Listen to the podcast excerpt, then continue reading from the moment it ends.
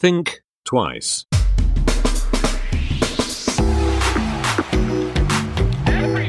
Think twice. Der Podcast über Innovationen, Werte und Wandel. Herzlich willkommen zu einer neuen Ausgabe von Think Twice. Und mein Kollege Nils Benson ist leider kurzfristig verhindert. Das heißt, ihr müsst heute mit mir, Patrick Breidenbach, vorlieb nehmen. Und wir haben uns tatsächlich was überlegt, wie wir eine neue Staffel Think Twice angehen wollen.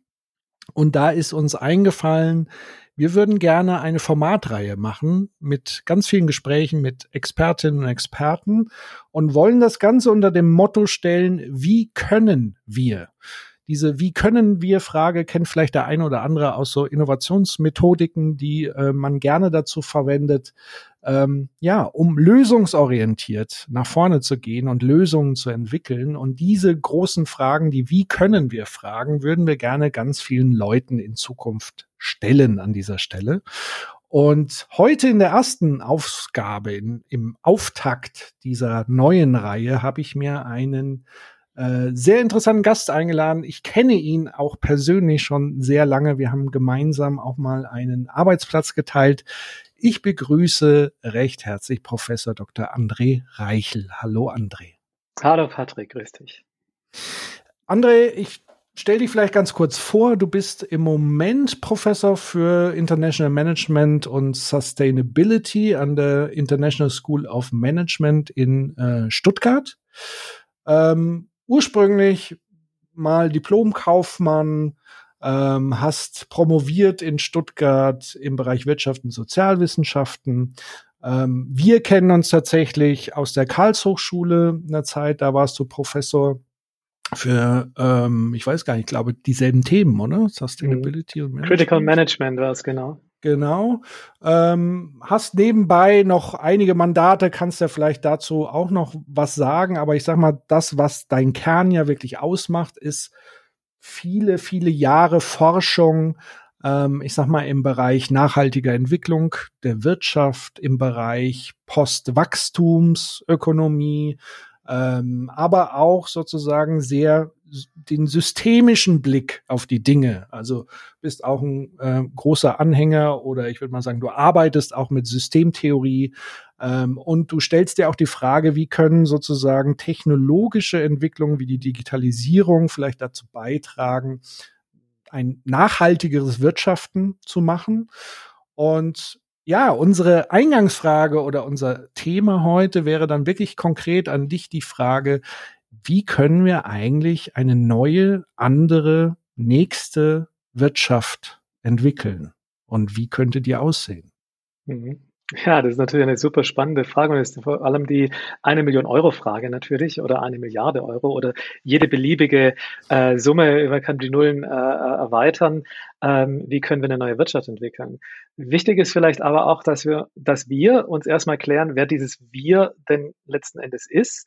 Äh, mhm. wir hatten im Vorgespräch ja auch gesagt, ähm, wo wir ein bisschen über das Thema der äh, anstehenden Bundestagswahl ähm, äh, gesprochen haben, äh, dass dieses Wir ähm, ja nicht jetzt eine Person ist oder sich konzentrieren sollte auf äh, diesen Kandidaten oder jene Kandidatin zum Beispiel, ja, und dann macht mal schön, mhm. sondern dass wir sagen müssen, dieses Wir ist ja offensichtlich eine Aufgabe für ganz verschiedene gesellschaftliche Akteure. Ja.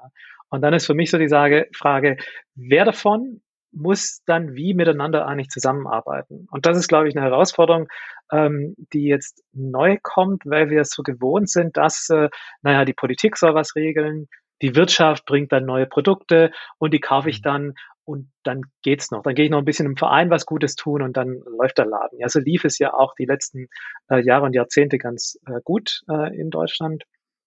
Und das, glaube ich, muss sich ändern auch ein Stück weit. Äh, wir müssen dieses Wir vielleicht auch nochmal neu überlegen, wer ist es eigentlich? Ähm, äh, und dann, glaube ich, wird die Frage nochmal ein Stück weit anders, weil dann wird es nämlich adressiert an ganz bestimmte Akteursgruppen schlagartig. Mhm. Ich würde, also wenn du mich jetzt spontan fragst, mhm. wer zu dem Wir gehören würde, würde ich jetzt mal aufzählen, natürlich Politik, die entsprechende Rahmenbedingungen für andere Systeme mhm. liefert. Mhm. Ja, also Spielregeln etc. Wo geht's hin? Welche Richtung? Wirtschaft ist natürlich nach wie vor ein, ein wichtiges System, gerade wenn wir, sagen wir mal, Ausgangspunkt Kapitalismus haben als die Akteure schlechthin. Dann, was ja auch immer wieder genannt wird, jetzt auch im Zusammenhang mit der Bekämpfung der Klimakatastrophe, ist, ist ja die Verantwortung der Konsumenten und Konsumentinnen. Also das sind ja im Grunde genommen, das sind ja auch Doppelrollen. Ja, mhm. also als Manager eines Wirtschaftsunternehmens bin ich ja trotzdem privater Konsument, äh, bin trotzdem irgendwo vielleicht noch unterwegs etc. Äh, leider im Bereich ist ja Wirtschaft und Politik zum Teil auch sehr verstrickt, äh, wie wir auch feststellen mussten in letzter Zeit in Richtung Lobbyismus, Korruption etc. Aber ich würde mal sagen, das sind neben natürlich so Bereichen wie, wie Bildung ist natürlich auch nochmal ein, ein System, was natürlich dazu vorbereitet, ein, ein Bewusstsein zu schaffen, aber auch Probleme äh, äh zu lösen. Dann ist ja so die Frage, Justiz, die neue Rechtsnormen entwickeln müssten. Ähm, den habe ich noch. Das, das Thema Sozial spielt eine Rolle. Ich weiß gar nicht, in welches System ich das so packen mhm. würde. Soziale Sicherung ähm, und Kultur. Ja, das, das sind ja so die großen Bereiche, die mir einfallen. Habe ich mhm. irgendwas Wichtiges aus deiner Sicht vergessen? Da ist alles drin, ja. Jetzt müssen wir ja. natürlich wissen, wie kombiniert man das äh, ähm, und wer muss dann was vielleicht machen. Du hast einen Punkt genannt, ähm, da in der Zwischenzeit, da äh, rollen sich bei mir immer so die Fußnägel hoch, das Thema nachhaltiger Konsum, ja, mhm. und der, die, die Macht der Konsumierenden.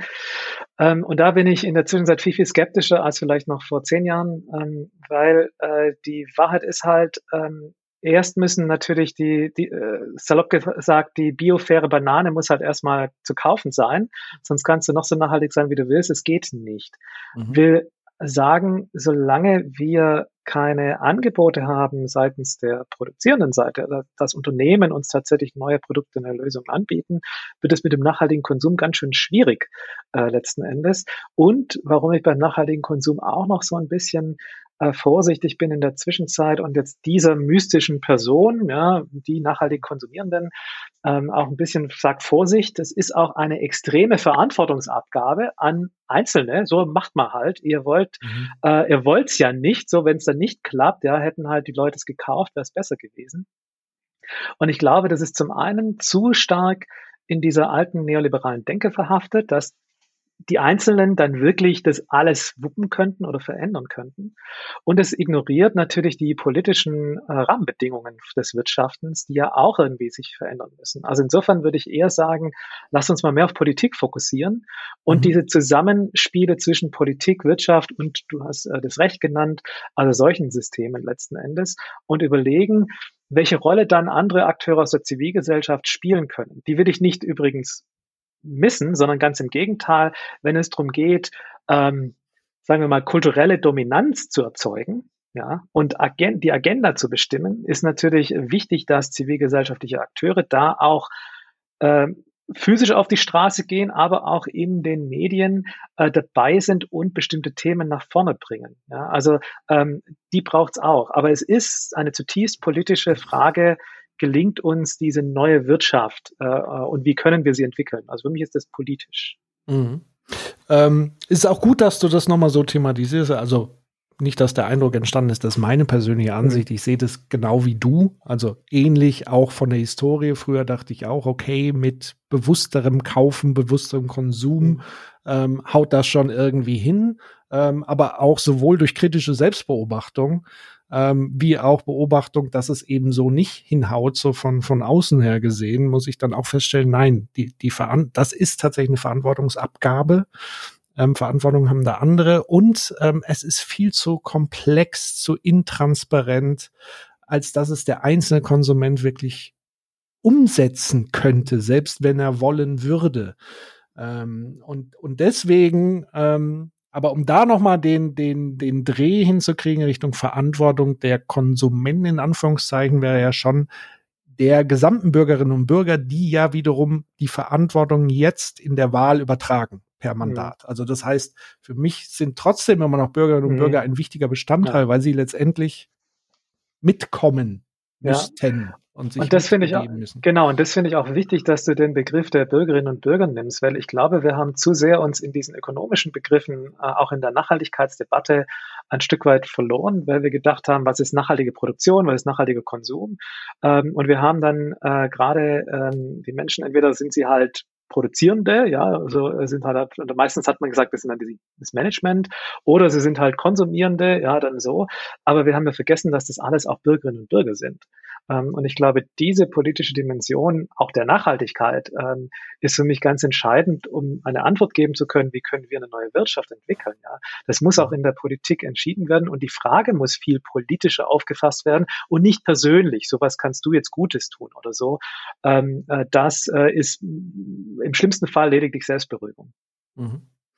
Jetzt haben wir so ein bisschen das Wir geklärt jetzt im Hinblick auf, wie, wie können wir sozusagen das, das von morgen verändern, wenn ich so auf Blick des klassischen Change Management Prozesses von, von Kotter haben wir sozusagen, müssen wir erstmal die Frage auch stellen, gibt es überhaupt ein breites Bewusstsein dafür, dass sich was verändern muss?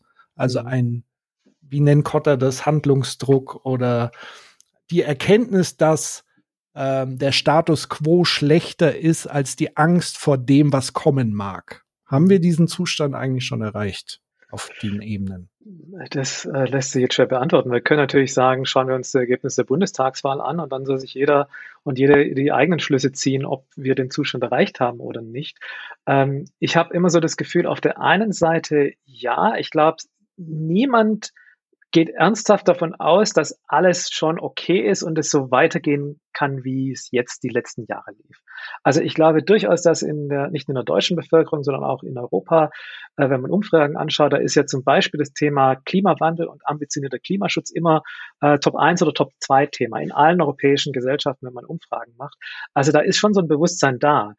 Ähm, wo es dann schwierig wird, ist die Frage, und was machen wir jetzt genau? Ja, ähm, und das ist so eine äh, Frage, die, glaube ich, ähm, eben noch nicht ganz so klar ist. Ja, die äh, Fragestellung, wie erreichen wir jetzt eine völlig CO2-freie Wirtschaft? Ja, und CO2-freie Lebensstile in den nächsten, na nicht 30, sondern eher 20 Jahren. Ähm, äh, ja, da gibt's Hinweise und Vorstellungen, aber ich glaube, ähm, das ist natürlich unglaublich schwierig ähm, aus der Sicht von Bürgerinnen und Bürgern genau einzuschätzen, was ist da jetzt wirklich der richtige oder der beste Weg, ja, letzten Endes. Ähm, und dann ist es halt so ein bisschen auch ein Stück weit, äh, bist du eher bereit, ähm, Risiken einzugehen und sagen, ja, ja, wir müssen deutlich mehr ändern, auch wenn es dann erstmal ein bisschen schwieriger wird? Oder ist man sehr vorsichtig und sagt, nee, lass erstmal ein Stück weit was ändern und gucken, ob es in die richtige Richtung geht. Ja. Also deswegen, ich glaube, ja, das Bewusstsein ist da, aber äh, bei der Veränderungsgeschwindigkeit und vielleicht auch, wo genau, was sind die richtigen Schritte oder Schrittfolgen. Ich glaube, da äh, herrscht noch äh, durchaus eine, sagen wir mal, ein breites Spektrum an Meinungen. Mhm das, was dann sozusagen im Prozess äh, als nächstes käme oder was notwendig wäre aus Sicht im, im, im Change Management, wäre so die Vision zu formulieren. Mhm. Also wo geht's hin? Was ist das Ziel? Woran merken wir, dass, dass wir es sozusagen geschafft haben? Mhm. Ähm, wie würdest du das sozusagen aus deiner Sicht beschreiben? Ja, also ähm, ich bin natürlich jetzt hier Wirtschaftswissenschaftler und auch in bestimmten Kontexten unterwegs und insofern interessieren mich da natürlich ganz bestimmte Dinge. Ähm, und eine Sache, die man nicht unterschätzen kann, der alte John Maynard Keynes hat ja immer so schön gesagt, ähm, äh, die zum Beispiel PolitikerInnen, die äh, sagen, sie hätten gar keine Theorie, sondern würden ganz pragmatisch handeln, seien meist die Sklaven äh, toter Ökonomen. Ähm, und so ähnlich ist es ja auch, dass wir, ähm, auch wenn wir Politik, nicht nur Wirtschaftspolitik, auch Sozialpolitik, Umweltpolitik anschauen, das ruht ja meistens auf bestimmten Paradigmen, bestimmten wissenschaftlich geprägten Weltanschauungen, die irgendwann mal hegemonial wurden und die man dann erstmal für eine lange Zeit nicht in Frage gestellt hat. Also, und das letzte große Paradigma in den Wirtschaftswissenschaften ähm, ist ja der Neoliberalismus, also was aus äh, der äh, Margaret Thatcher und Ronald Reagan, was in den 1980er Jahren kam, was dann als Washington Consensus in den 90ern so festgezurrt wurde, also Deregulierung von Märkten, äh, kleiner Staat, effizienter Staat, Eigeninitiative, Unternehmertum, Innovation, ja, äh, Globalisierung. Das sind ja alles so Grundlagen gewesen, die die letzten 40 Jahre ähm, eigentlich auch politisches Handeln und jetzt nicht nur im wirtschaftlichen, sondern überall in, bei den Hochschulen, im Krankenwesen, in der, äh, im Bildungswesen, überall auch unser persönliches Leben ähm, äh, äh, quasi gelenkt haben, also ein Stück weit. Und das Interessante ist, dass dieses Paradigma seit 2008, 2009, seit der letzten Krise ja extreme Risse gehabt hat und auch an Kraft verloren hat. Und eigentlich ist von diesem Paradigma jetzt 2021, also nochmal nach der, nach der zweiten Krise schon in diesem Jahrhundert, ähm, da ist eigentlich nicht mehr viel da. Also jedenfalls nicht mehr viel, wo wir jetzt sagen können, diesem, diesem Glaubenssatz kann ich noch vertrauen. Insofern ist jetzt eigentlich das interessant, was könnte jetzt an die Stelle treten? Ja. Ähm, und da muss man ähm, natürlich wissen, äh, wir haben im Moment nichts, ja, was an die Stelle treten kann. Wir haben dann jetzt wieder so alte Sachen, ja, Keynesianismus und der Staat muss halt was ausgeben. Aber es gibt jetzt keine, sagen wir mal so, vier, fünf einfache Glaubenssätze, die so ein Paradigma quasi umzäunen können. Und da kann man sich dann streiten, in welche Richtung genau, aber so was ganz Einfaches, wie der Neoliberalismus damals war, äh, mit so vier, fünf Dingen, auf die man sich geeinigt hat, sowas gibt's noch nicht. Und ich glaube, mhm. für ähm, für, für die Zukunft und wie es weitergeht, auch um diese Frage zu beantworten, wie wir, können wir denn das entwickeln, da braucht es eigentlich jetzt ähm, so etwas. Ich glaube, die Chancen stehen gut, dass so etwas auch sich jetzt herausschält, aber noch ist es nicht ganz klar da. Mhm. Was ist denn zumindest schon in, in Ansätzen da, womit wir gegebenenfalls arbeiten könnten? Also Sei mhm. es Impulse, mhm. Bruchstücke, mhm. Fragmente, die man irgendwie mhm. weiter ausarbeiten kann. Mhm. Also ich glaube, das eine ist ähm, die, die Annahme, dass die, der Staat so klein wie es nur möglich sein muss und so viel Markt wie es nur geht, dass diese Annahme gefallen ist, sondern dass wir jetzt tatsächlich sagen müssen, und das könnte auch ein Kern so eines neuen Paradigmas sein, der Staat muss eigentlich für ein neues Verhältnis von Wirtschaft und Gesellschaft sorgen. Und dem Staat kommt jetzt eine wichtige Rolle zu. Das heißt nicht, dass der Staat jetzt alles entscheidet, aber uh, the, the, the government is back. Ich glaube, das wäre so ein Punkt, weil wir sehen das nicht anders. Ihm kommt vielleicht dann auch eine koordinierende Funktion zu. Nicht im Sinne nur regelvorgebend, aber auch Akteure vernetzend. Ja, ich glaube, das könnte so ein Punkt sein, der da wichtig ist. Das heißt dann aber auch, wenn ich kurz beim Staat bleiben kann, der Staat muss gut sein. Eigentlich müssten die besten Leute, die wir haben, mhm. ja, die, die hellsten Köpfe müssten eigentlich ähm, in die öffentlichen Verwaltungen gehen und solche Prozesse gestalten auch. Ja. Ähm, äh, das wäre jetzt ganz entscheidend. Das kann man sich den deutschen Staat anschauen und auch die Prozesse, die es gibt, ja, auch das Thema Digitalisierung in den Verwaltungen, nur so als Nebenkriegsschauplatz und dann weiß man schon, ui, das wird aber, oder andersrum, da braucht es tatsächlich, sagen wir mal, so ein Paradigma, dass auch uns ermöglicht, überhaupt den Staat in eine Richtung zu entwickeln, dass er das leisten kann. Und das unheimlich ist viel ja. Resilienz, sorry, unheimlich ja. viel Resilienz äh, der Leute, die sich das antun wollen. Natürlich, das gehört noch dazu, ja. Struktur. Also das heißt auch eine Neuerfindung, wie Verwaltung und Politik dann im Wechselspiel funktioniert, ja. Also das ist nochmal, aber das wäre eine Sache, die glaube ich relativ klar ist. Eine andere Sache, ähm, also Nature is back, ja, das gilt nämlich genauso wie Government is back. Ich glaube, äh, wir haben anerkannt, dass ähm, das Wirtschaften keine von natürlichen Zusammenhängen losgelöste Veranstaltung ist, sondern dass Wirtschaft, äh, um das klassische Bild der ökologischen Ökonomie zu nehmen, eingebettet ist in natürliche Systemzusammenhänge und dass diese natürlichen Systemzusammenhänge immer dominieren. Die haben immer das letzte Wort letzten Endes. Und Wirtschaften muss sich, um nachhaltig überhaupt sein zu können, an diesen Systemzusammenhängen orientieren und sich daran anpassen und nicht eben umgekehrt. Das heißt auch, dass eine naive Perspektive auf äh, Wachstumsprozesse, also dass es materiell einfach immer so weitergehen kann, dass das auch nicht mehr geht. Das heißt nicht, dass es kein Wachstum oder dass das, das Verständnis von Wachstum nicht mehr da sein kann, aber was da wächst, da müssen wir, glaube ich, viel, viel kritischer jetzt drauf schauen äh, und uns überlegen, was soll eigentlich wachsen. Also ich hätte natürlich gern, dass zum Beispiel Ökosysteme wieder äh, zurückwachsen angesichts der Zerstörung, die wir die letzten 50, 60 Jahre gemacht haben. Und ich würde mir auch gern wünschen, dass äh, im Sozialen ähm, auch, äh, wenn man so will, soziale Ressourcen sich erneuern können und zurückwachsen äh, und resilienter und widerstandsfähiger werden. Also, aber ich glaube, dieses alte Wachstumsverständnis ist weg und Natur setzt in der Zwischenzeit harte Begrenzungen. Und jedes Paradigma in der Wirtschaftspolitik wird äh, sich dem annehmen müssen und nicht mehr sagen können, ja, das wird schon win-win-mäßig funktionieren. Nee, wir müssen damit jetzt umgehen dann. Mhm. Da ist so eine Beobachtung wie, wieder sehr augenscheinlich, dass mhm. Wirtschaftslehre oder überhaupt Wirtschaft kein Naturgesetz ist weil das Naturgesetz per se durchgreift und, und im Zweifel stärker ist. Da kann man noch so viel rumkonstruieren. Also das wurde ja oft so auch vermittelt in, den, in, in der Ökonomie, dass gewisse Paradigmen, wie du sie beschrieben hast, eine Art Naturgesetz seien. Ja. Das sei so, wie es ist. Ähm, und das zeigt ja ganz klar die, die, die Klimakatastrophe, dass es eben nicht der Fall ist. Das ist so das eine. Und was ich spannend finde, ist, ist zu sagen, über Wachstum anders nachzudenken und zu sprechen, weil tatsächlich hatte ich immer so den Eindruck, Postwachstumsdiskussionen sind Schrumpfungsdiskussionen. Und da geht natürlich sofort die Alarmglocke bei, bei allen Leuten, gerade aus Wirtschaft und so weiter, um Gottes Willen. Aber ich finde tatsächlich, wenn man das so formuliert oder in die Richtung denkt, eher zu sagen, eigentlich ist wenn man Wachstum als etwas Fließendes begreift. Mhm. Ja, also die ganze Evolution ist fließend. Und Wachstum haben wir immer das, das Bild, es geht immer nach oben oder so. Aber dass es fließt und dass wir sagen, okay, wir müssen Wachstum eigentlich kanalisieren. Mhm. Ähm, so dass es im, im Endeffekt zu einer Harmonisierung zwischen Natur, Mensch, ähm, wirtschaftlichen Handlungen etc. kommt. Wäre das auch so ein Bild, was für dich mhm. eher stimmig wäre?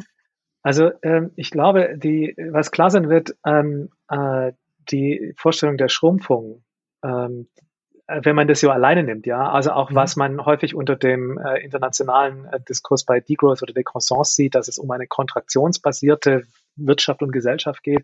Ich glaube, das wird schwer haben, in so ein Paradigma ähm, an erster Stelle zu stehen. Ähm, gleichwohl ist klar, ja, ähm, äh, Wachstum äh, über alles, das wird es nicht geben können und das kann auch nicht Teil dieses Paradigmas sein irgendwo. Die Frage ist dann eher, wie schafft man es, Wachstum und Schrumpfung in ein Verhältnis zu setzen? Ähm, ich meine, wir wollen ja auch, dass zum Beispiel äh, politisch und auch notwendig ökologisch äh, die äh, fossilen Industrien schrumpfen. Ja, die müssen weg, die müssen verschwinden, die müssen nach 2040 am besten gar nicht mehr da sein, ja, am besten schon vorher.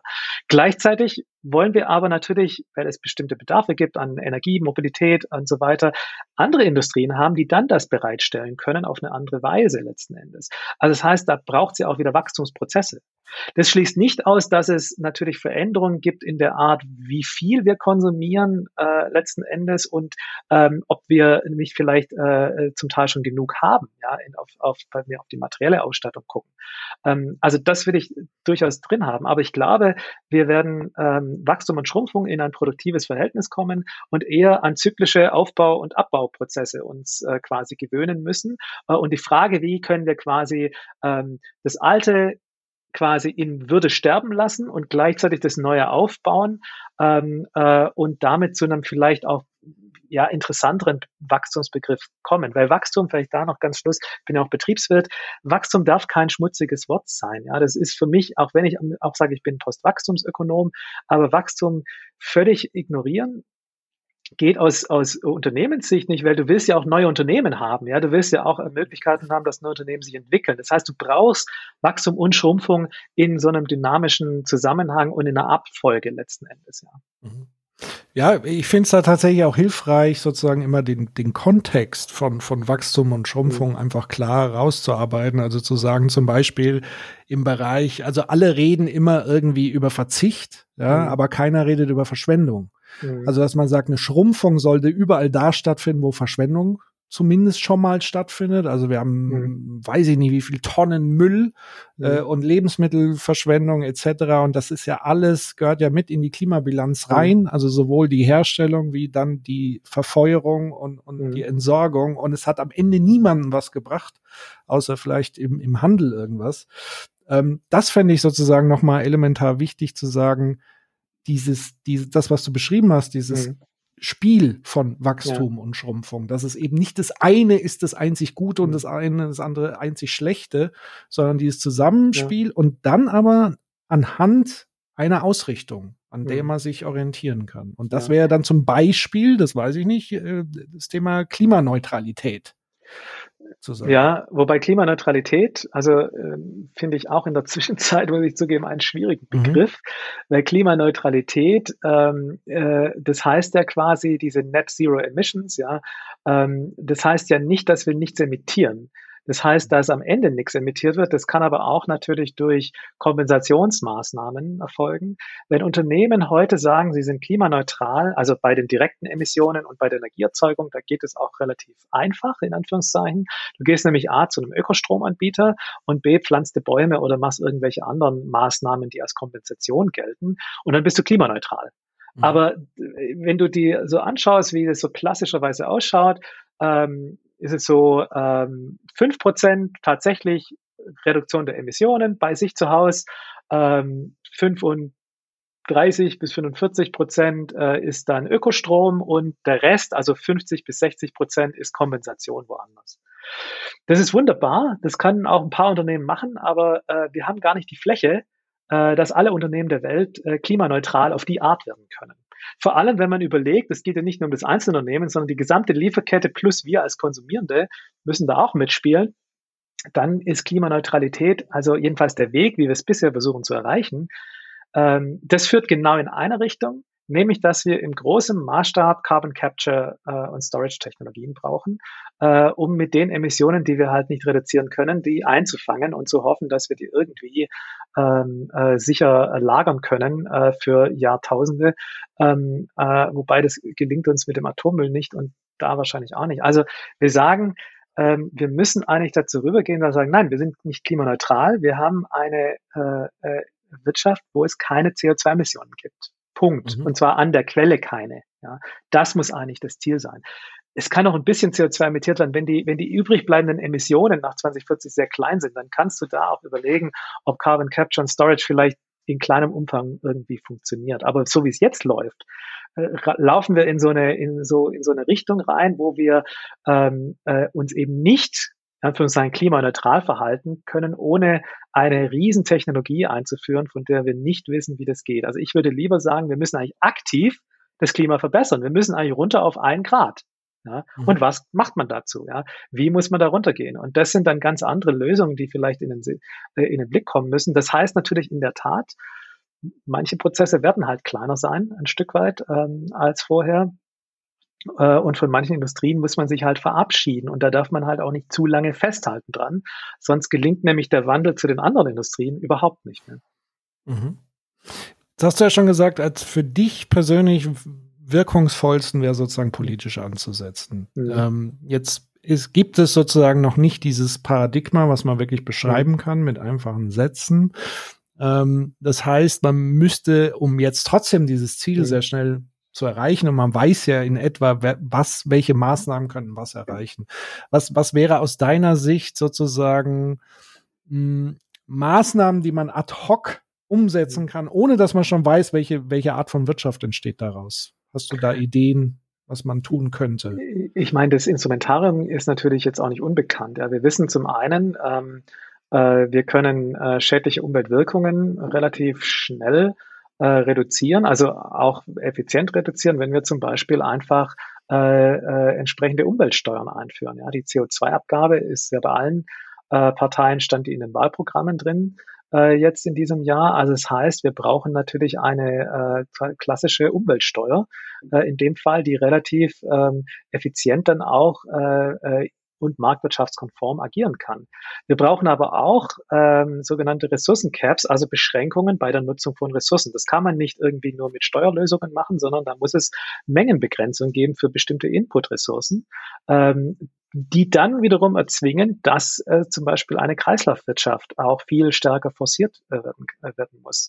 Ähm, gleichzeitig. Das, das mal als Beispiel, ja, sorry, wenn ich genau, da den Fluss unterbreche, ja. aber da ein konkretes Beispiel. Was heißt das? Von, von welcher Ressource wann ähm, du musst halt dir überlegen, ähm, was sind äh, relevante Inputressourcen für äh, die äh, zum Beispiel deutsche Wirtschaft, ja, ähm, die wir äh, aus dem Ausland importieren.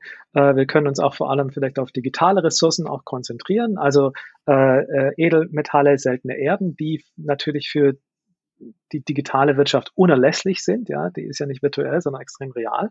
Und dann könnte man natürlich in der Tat sagen, wir brauchen aber hier Resource Caps drauf, ja, also es kann nur so viel reinkommen und wir erhöhen jetzt dann zum Beispiel äh, zum einen äh, die Quote, was das Recycling angeht bei diesen Ressourcen, sodass die im Inland dann auch wieder erzeugt werden. Ähm, und auf der anderen Seite äh, Thema bei Elektronikprodukten, wir verlängern so Dinge wie äh, Garantiezeiten. Ja, wieso denn mhm. drei Jahre? Warum nicht fünf oder zehn Jahre? Ähm, mhm. Das verändert dann sofort die Logik bei der, beim Produktdesign. Und in so einer Kombination ist es dann auch durchaus denkbar, dass wir innerhalb, sagen wir, von einem Jahrzehnt ähm, auf ganz andere Produkte kommen, auf ganz andere Lösungen, was das Bereich Digitalisierung und digitale Produkte angeht als heute. Aber das sind Maßnahmen, die kann man machen. Ja. Äh, da kann auch ein Land wie Deutschland voranschreiten. Ich glaube auch, dass Deutschland im Rahmen der EU genügend Verbündete hat, ähm, auch in der Kommission selbst solche Dinge tatsächlich ins EU-Recht zu gießen. Ähm, und da könnten wir ein, hätten wir einen Riesenhebel in diesem Bereich zu einer viel höheren Ressourceneffizienz zu kommen und auch das Thema Kreislaufwirtschaft voranzubringen. Schreiben wir es gleichzeitig noch in äh, äh, Handelsabkommen, die die EU macht, als Bedingung, äh, dann haben wir sogar global einen ziemlichen Hebel äh, in so eine mhm. Richtung. Wieso wird es noch nicht getan? Ähm, tja, fragst du mich, ja. ähm, äh, warum er das nicht macht. Ich meine, natürlich gibt es äh, äh, so äh, Sachen wie die EU-Ökodesign-Richtlinie, die dann um Produktgestaltung und Langlebigkeit und Reparaturfähigkeit, ja, wo es um solche Dinge geht. Aber solche Dinge kann man natürlich immer verschärfen auch äh, und die Daumenschrauben stärker anziehen. Ähm, ich glaube, so im Moment und ich, das ändert sich, habe ich aber so das Gefühl.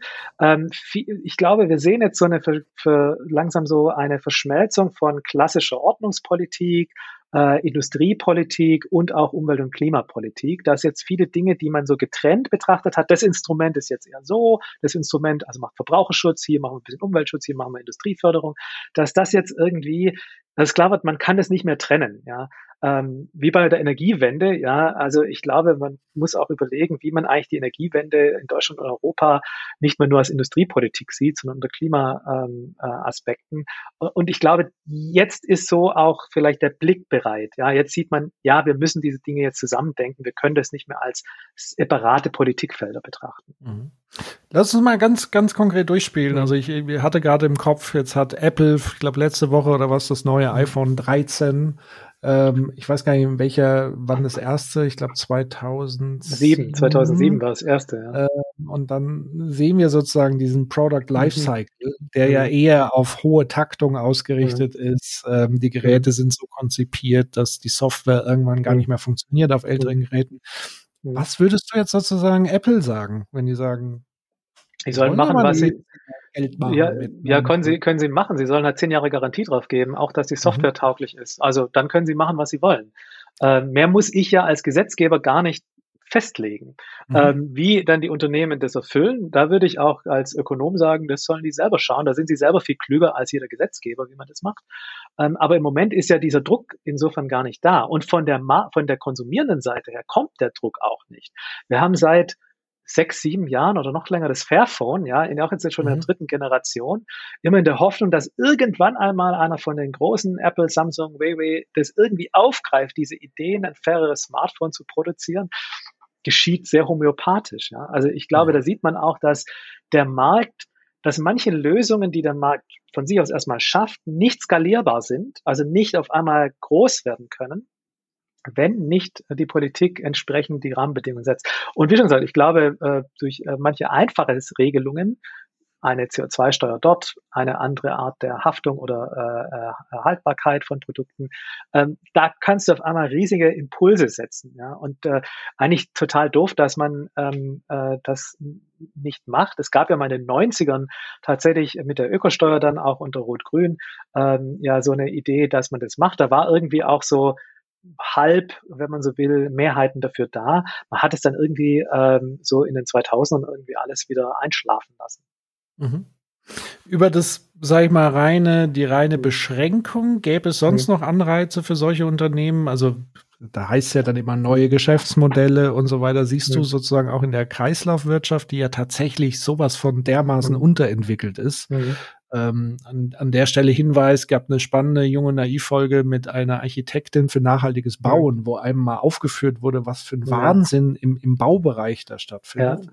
Und was, aber gleichzeitig, was für ein Potenzial sozusagen mhm. im, ja. in, im Upcycling und Recycling ähm, sozusagen liegt. Was würdest du da sagen, wie, wie sind da die Entwicklungen? Reicht sozusagen mhm. wiederum diese, diese Karotte aus? So, ich habe neue Geschäftsmodelle, ich habe neue Profite in dem Bereich. Mhm. Oder braucht es tatsächlich diese krassen Regeln, um es durchzuführen?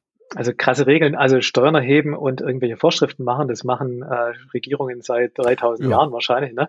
oder länger. Also insofern, das ist ja alles ganz normal und keine Neuerung ist vom Himmel gefallen. Ja, häufig sind Innovationen einfach Reaktionen auf Regulation, ja, dass man sagt, okay, mhm. äh, ich will aber die Steuer vermeiden oder ich möchte jetzt da das umgehen, also muss ich halt einfach ein Produkt machen, das so cool ist, ähm, dass es äh, gar nicht, äh, dass es viel energieeffizienter ist oder die Ressourcen nicht verbraucht und dann ist, ist mir die Regulation egal, weil ich habe ein viel besseres Produkt und die Leute reißen es mir aus der Hand. Also Innovation ist ja nicht das Gegenteil von Regulation, das hängt ja miteinander, äh, miteinander zusammen ganz häufig. Insofern, glaube ich, muss man auch so diese Scheu ablegen, zu sagen, oh, das sind ja Verbote äh, und die ersticken die Eigeninitiative. Ganz im Gegenteil. Ähm, äh, ohne Druck kommt auch nichts. Ja. Äh, die Frage ist dann eher, ist es eine kluge Regulation? Ja, und mhm. ist zum Beispiel ein G- oder Verbot, ist es klug gesetzt? Erreicht es auch das, was damit äh, erforderlich ist? Das spricht dann auch wieder, dass wir kluge Politik oder kluge Verwaltung in die Richtung brauchen. Aber nur zu hoffen, dass das quasi von alleine passiert, das glaube ich, dann sind wir wieder bei so einem Thema wie Carsharing angelangt. Ja, das ist mein Lieblingsbeispiel. Carsharing, eine soziale Innovation, die irgendwann auch mal eine wirtschaftliche Innovation wurde. Es hat halt nur 30 Jahre gedauert ungefähr. Ja. In den mhm. 80ern kam es auf, äh, Schweiz als Gründerland des Carsharing. Ähm, es hat sich ökonomisch null verbreitet, bis dann 2009 ähm, äh, äh, Unternehmen angefangen haben in Deutschland äh, äh, neue äh, Konzepte beim Carsharing wie Free Floating zu machen. Und dann gingen die Zahlen auch nach oben. Es ist immer noch eine Nische, aber was ich damit sagen will, ist, das hat ewig gedauert, bis diese mhm. Transmission von, da ist was Neues da, in einer Nische, ja, bottom-up, ganz schön. Aber bis es dann skaliert ökonomisch, hat es ewig gedauert. Natürlich haben sich Rahmenbedingungen verändert und, und das ähm, Verbraucherverhalten ist ein anderes und unsere Perspektive ist eine andere geworden. Aber das wurde nie quasi forciert. Das ist einfach passiert. Und das meine ich damit. Wir können jetzt einfach nicht darauf warten, dass so gute Ideen, die es schon gibt, ähm, einfach dann in 30, 40 Jahren sich vielleicht durchsetzen. Wir müssen ja gucken, dass wir in den nächsten zehn Jahren all diese guten Ideen, die jetzt schon da sind, und Bauen ist natürlich echt ein tolles, auch ein heißes Thema, dass alle diese Ansätze, die da sind, in zehn Jahren äh, durch die Decke steigen, ja, irgendwie. Und das geht aber nicht, indem wir darauf warten, naja, das wird schon der Markt richten oder die Eigeninitiative oder die Kunden werden darauf äh, äh, spitz werden. Nee, da braucht es einfach äh, Unterstützung äh, äh, seitens der Rahmenbedingungen.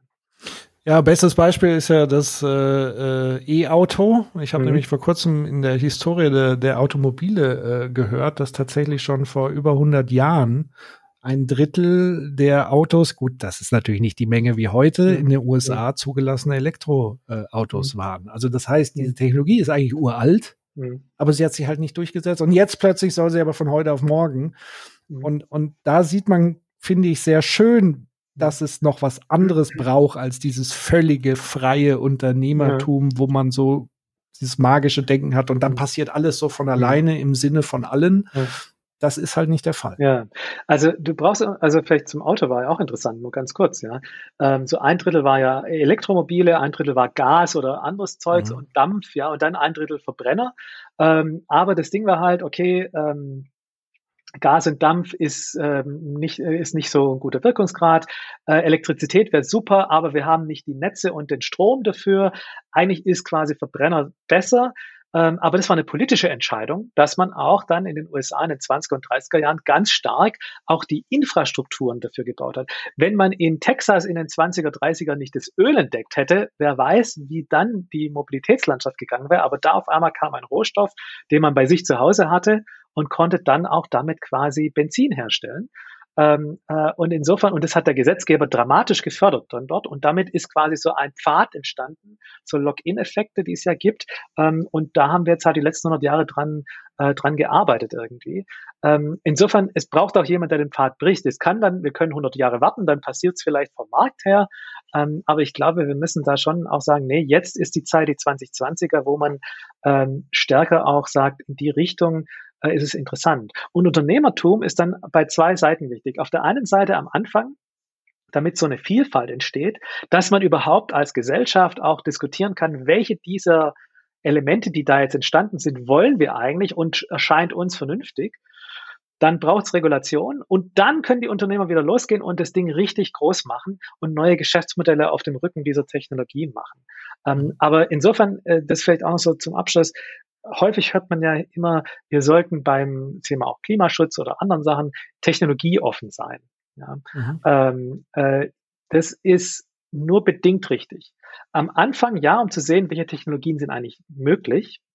Aber wenn die dann mal da sind und sich so ein paar Jahre auch in der Entwicklung gezeigt haben, was da geht oder was nicht geht, dann muss es eine Entscheidung geben und die wird der Markt nicht treffen, weil die Skalierung die erfordert Infrastrukturentscheidungen häufig und die trifft kein Unternehmen. Ja, das muss irgendwo anders getroffen werden.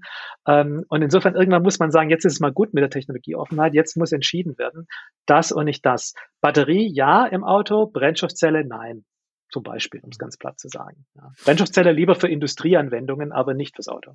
Mhm.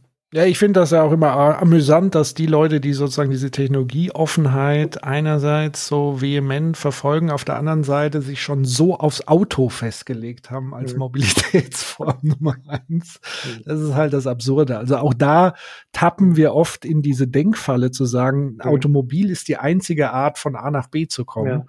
Ja. Ähm, und, und wenn man natürlich gleichzeitig dann wiederum als, als Staat die, die äh, öffentlichen Nahverkehr nicht aus baut oder andere Formen des, mhm. de, der Transporte sich überlegt, ja, dann bleibt am Ende so ein bisschen das mhm. Auto. Ja. Aber so soll es ja nicht bleiben.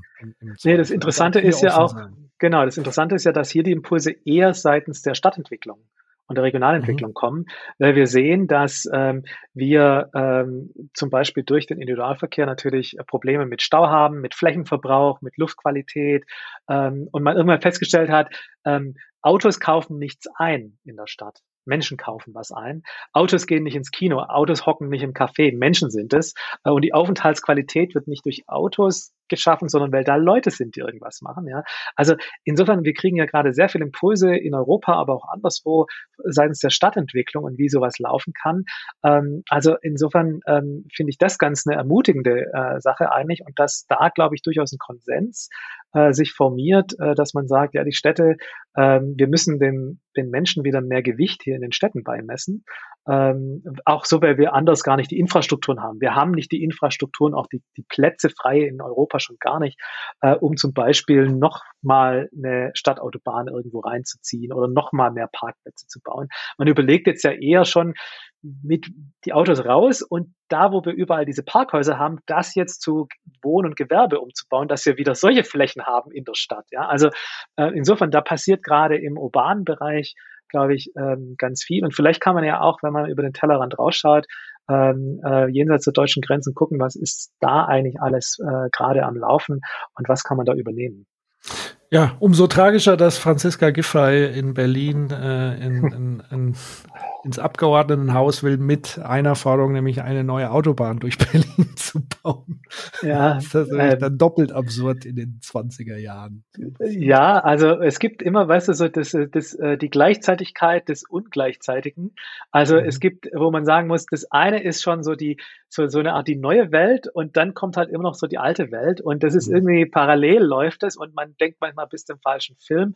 Ähm, äh, manchmal muss man es aushalten. Die, die Welt mhm. ist halt grundsätzlich paradox ähm, und das muss man irgendwie aushalten. Aber natürlich wäre es mir auch lieber, wenn man ähm, versuchen würde, diese alten Pfade dann äh, wie ich vorher gesagt habe, äh, so würdevoll sterben zu lassen und den Übergang zu, zu meistern. Weil das ist für mich auch noch so eine Sache und ich, das vorher genannt Mandate, ich bin ja auch Aufsichtsratsvorsitzender der Wirtschaftsförderung Region Stuttgart. Wenn man lange Zeit auch politisch im Ehrenamt tätig ist, kommt manchmal auch so eine Sache auf einen zu und wird gefragt und dann macht man das. Ähm, und da ist natürlich die Debatte gerade riesig. Wie wandelst du jetzt so eine klassische Industrie- und Autoregion ja, die 70 äh, Jahre lang seit dem Zweiten Weltkrieg eigentlich gut gefahren ist, ja, im wahrsten Sinne des Wortes mit dem, was sie da macht, äh, und Riesenerfolge hatte. Ähm, wie kriegst du es jetzt dahin, von diesem hohen Niveau und vielleicht auch manchmal von einem hohen Ross da umzusatteln auf das andere äh, und andere Dinge zu machen? Und das ist wirklich ein, ein Prozess, der, der, das ist nicht nur ein Technologieprozess oder wir brauchen jetzt äh, neue Gewerbeflächen oder neues, ein bisschen neue Industrien ansiedeln oder so, sondern das ist auch ein Prozess im Denken, ja, den mhm. du anfangen musst. Wie können wir uns neu bezeichnen und, und, und vorstellen, ja. Einer hat mal so ganz, äh, ähm, äh, wenn ich nicht den Namen nennen mag, aber war Chefsvolkswirt einer äh, nicht zu kleinen Bank, der hat mal gesagt ähm, in einer Sitzung, ähm, äh, die Region Stuttgart muss aufhören, sich als Automobilregion zu bezeichnen. Und zwar nach außen wie nach innen. Nicht, weil mhm. das Auto schlecht ist oder weil man das nicht mehr haben will. Also ich bin auch der mhm. Meinung, das Auto bleibt auch ein Mobilitätsträger. Der wird sich nicht so äh, ohne weiteres ersetzen lassen. Die Frage ist, welches Auto in welchen Kontexten. Aber wenn man sich immer nur auf das eine, was man gut gekonnt hat, ja, konzentriert, mhm. dann, äh, dann denken alle anderen auch, da brauche ich ja der aus einer ganz anderen Branche vielleicht ist oder mit ganz anderen Ideen vielleicht kommt, da brauche ich ja gar nicht zu denen gehen, weil die sind, die wollen mich vielleicht gar nicht. Ja. Also es blockiert viel. Und das ist, glaube ich, nicht jetzt nur so Auto und Region Stuttgart. Ich glaube, da können wir in ganz Deutschland Wirtschaftsregionen angucken, wo es auch solche Vorstellungen gibt, wer sind wir und manchmal muss man sagen, okay, aber wer könnten wir eigentlich auch sein? Ja. Mhm. Das sind natürlich kulturelle Prozesse. Man kann jetzt auch nicht irgendwie völlig weggehen. Ja, wenn jetzt halt du so eine ingenieursgetriebene Region hast, dann muss die Zukunft auch ein bisschen ingenieurlastig sein. Aber was vielleicht? Ja, was könnte es denn vielleicht sonst noch so geben? Und da, glaube ich, müssen wir uns in Deutschland auch ein bisschen frei machen. Wir sind ja auch in den letzten Jahren, äh, der Economist hat es ja schön getitelt, äh, zum Ende der Merkel Ära äh, ein bisschen äh, satt und träge geworden. Ja? Also wir haben mhm. auch, äh, der Staat hat versäumt zu investieren, die Privaten haben auch nicht viel investiert. Man hat quasi so gecoastet auf dem Erfolg äh, der Vergangenheit. Das lief jetzt gut, aber äh, irgendwie ähm, kann man sowas nicht beliebig in die Zukunft fortschreiben.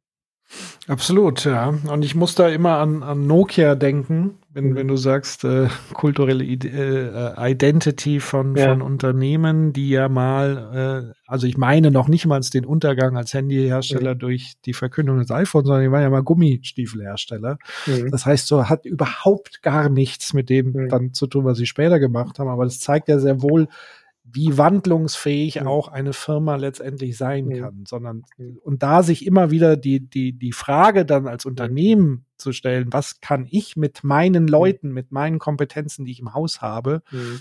für neue Dinge anschieben, die der Zukunft eher gerecht werden als das, was wir gerade tun. Ähm, aber da ist natürlich dann schon die Frage, da braucht es eben, das machen die ja nicht von alleine.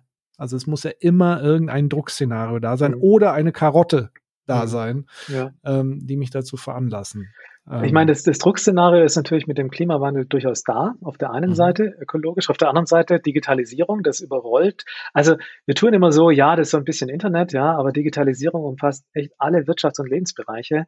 Ähm, wir sehen auf der einen Seite einen ähm, äh, äh, einen äh, Digitalkapitalismus der USA, die wirklich anything goes, was Technologie angeht, machen werden. Ähm, auf der anderen Seite sehen wir so einen äh, Cybertotalitarismus aus China und das, das, das führt zu so einer ganz komischen Verbindung in ganz vielerlei Hinsicht auch und wir mhm. hocken in Europa da so ein bisschen in der Mitte. Ähm, das Einzige, was wir Europäer gut können, ist tatsächlich regulieren ähm, und Regeln festsetzen. Ja, wenn, ihr mit uns handeln wollt, wir sind halt immer noch äh, äh, der größte Binnenmarkt der Welt. Wenn ihr also handeln wollt, dann müsst ihr diese Regeln betrachten. Also das ist das, was wir können. Ja, aber wir müssen da, ähm, glaube ich, äh, wir jetzt tatsächlich Deutschland und Europa uns da auch auf den Weg machen, ähm, äh, da, das ernsthaft auch zu betreiben. Und mhm. diese Digitalisierung ist neben dem Klimaschutz, der notwendig ist, jetzt auch so der nächste große Treiber, der kommt, ja, oder nicht kommt, der ist ja schon da. Äh, und Corona hat gezeigt, wo sind wir gut drin und wo sind wir echt nicht gut drin. Ähm, und auch das ist für mich etwas, was ähm, die nächsten vier Jahre in Deutschland, aber auch das ganze Jahrzehnt eigentlich äh, vorangetrieben äh, werden muss. Jetzt nicht nur als Technologie, sondern auch die Frage, was ermöglicht es uns eigentlich als Gesellschaft? Also Thema Inklusion. Ähm, mhm. wir alle sind genervt vielleicht von Zoom-Meetings oder Skype-Meetings oder sonst was, aber de facto war das ein unglaublicher Inklusionsschub, weil er viele Menschen in Kontexte, in Gesprächsrunden gebracht hat, wo sie, weil sie körperlich nicht können, weil sie nicht trauen, weil sie einer Minderheit angehören, was auch immer, oder woanders wohnen, ja, auf einmal sind wir da zusammengebracht worden. Also Digitalisierung kann ja auch unglaublichen Inklusionsschub bringen letzten Endes, ja. Ähm, oder die Organisation von Communities, ja. Ähm, äh, du kannst deine Nachbarschaft äh, organisieren über Plattformen, du kannst aber auch ganz andere Nachbarschaften, die viel weiter weg sind, organisieren. Da ist ja viel Potenzial da ähm, und ich glaube, da müssen wir aber noch viel stärker auch hin und das auch nutzen, ja, äh, letzten Endes. Und ich glaube, insofern ist der Handlungsdruck durchaus da. Ähm, mhm. Die Sache ist halt immer, äh, und das ist so die andere Kiste, äh, jeder Wandel ist natürlich, bedeutet auch, du hörst auf mit etwas, das du gewohnt bist, wo du auch gut drin warst. Ähm, und keiner gibt ja freiwillig quasi etwas auf, wenn nicht klar ist, wo die Reise hingeht. Also nur ganz in seltenen Fällen, wenn man wirklich nicht mehr kann und einem das Wasser bis zum mhm. Hals steht. Ja. Ähm, und ich glaube, das ist natürlich auch etwas, wie können wir eine neue Wirtschaft entwickeln? Das ist wieder die ähm, die Frage, wir brauchen natürlich auch eine Erzählung für diesen Wandel, der alle umschließt. Nicht jetzt nur so Leute wie dich und mich, ja, die aufgrund ihrer Ausbildung, ihres Berufes und ihres, wir sind das vielleicht gewohnt oder machen uns keine Sorgen. Wäre auch blöd, wenn wir uns Sorgen machen würden.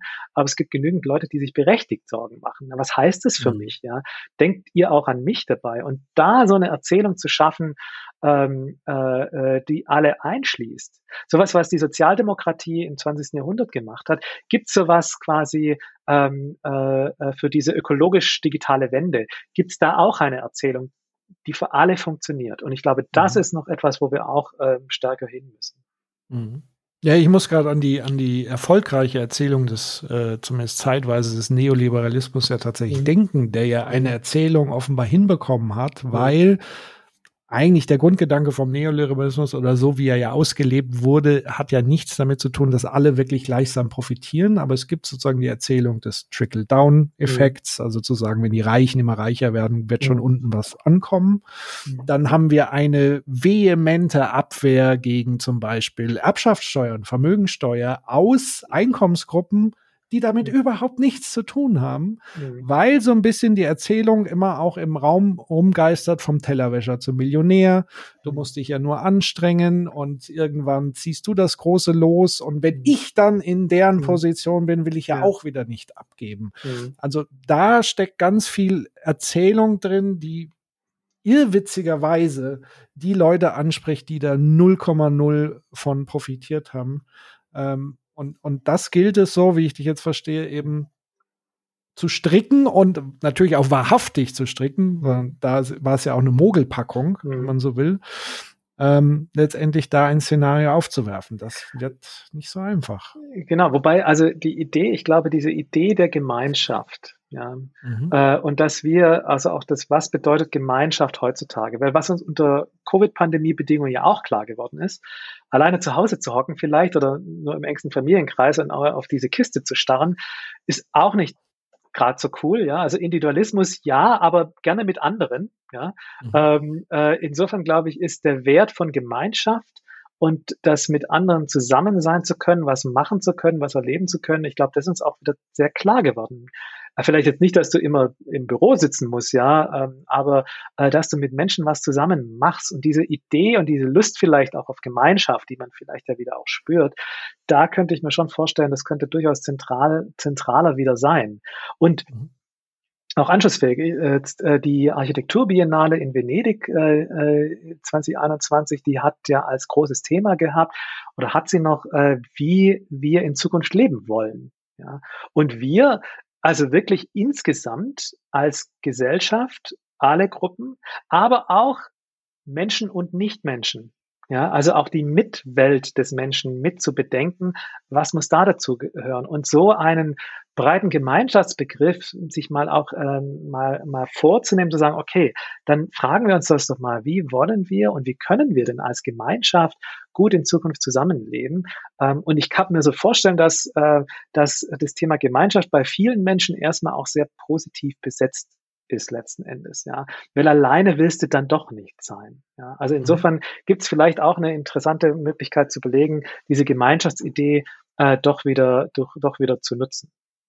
Absolut. Und wenn dann jetzt nach Corona, wo auch das Bedürfnis ja nochmal mhm. wesentlich stärker ist, oder das Bewusstsein, sagen wir so, ich glaube, das mhm. Bedürfnis war schon immer da, aber das ist ja so wie mit dem Freiheitsbegriff. Man mhm. begreift erst Freiheit, wenn sie nicht mehr da ist. Und wenn genau. sie da ist, verstehen wir gar nicht, was das sein soll. So ist es da, glaube ich, auch. Ähm, was ich noch als Idee hätte, wäre tatsächlich zu überlegen, das, was du ja angesprochen hast, ist im Grunde genommen Lebensqualität mhm. in den Vordergrund zu stellen und das aber zu entkoppeln vom, vom Geld und, mhm. und von der Geldmenge. Ja. Ähm, also zu sagen, wir wachsen ja in dieser Erzählung auf, je mehr Geld, desto glücklicher mhm. bin ich, mhm. weil wir alle einig sind, das ist totaler Quatsch. Ab einer gewissen Summe Geld wird man eher wieder unglücklicher. Mhm. Und es gibt ja, glaube ich, auch spannende Studien in dem Bereich.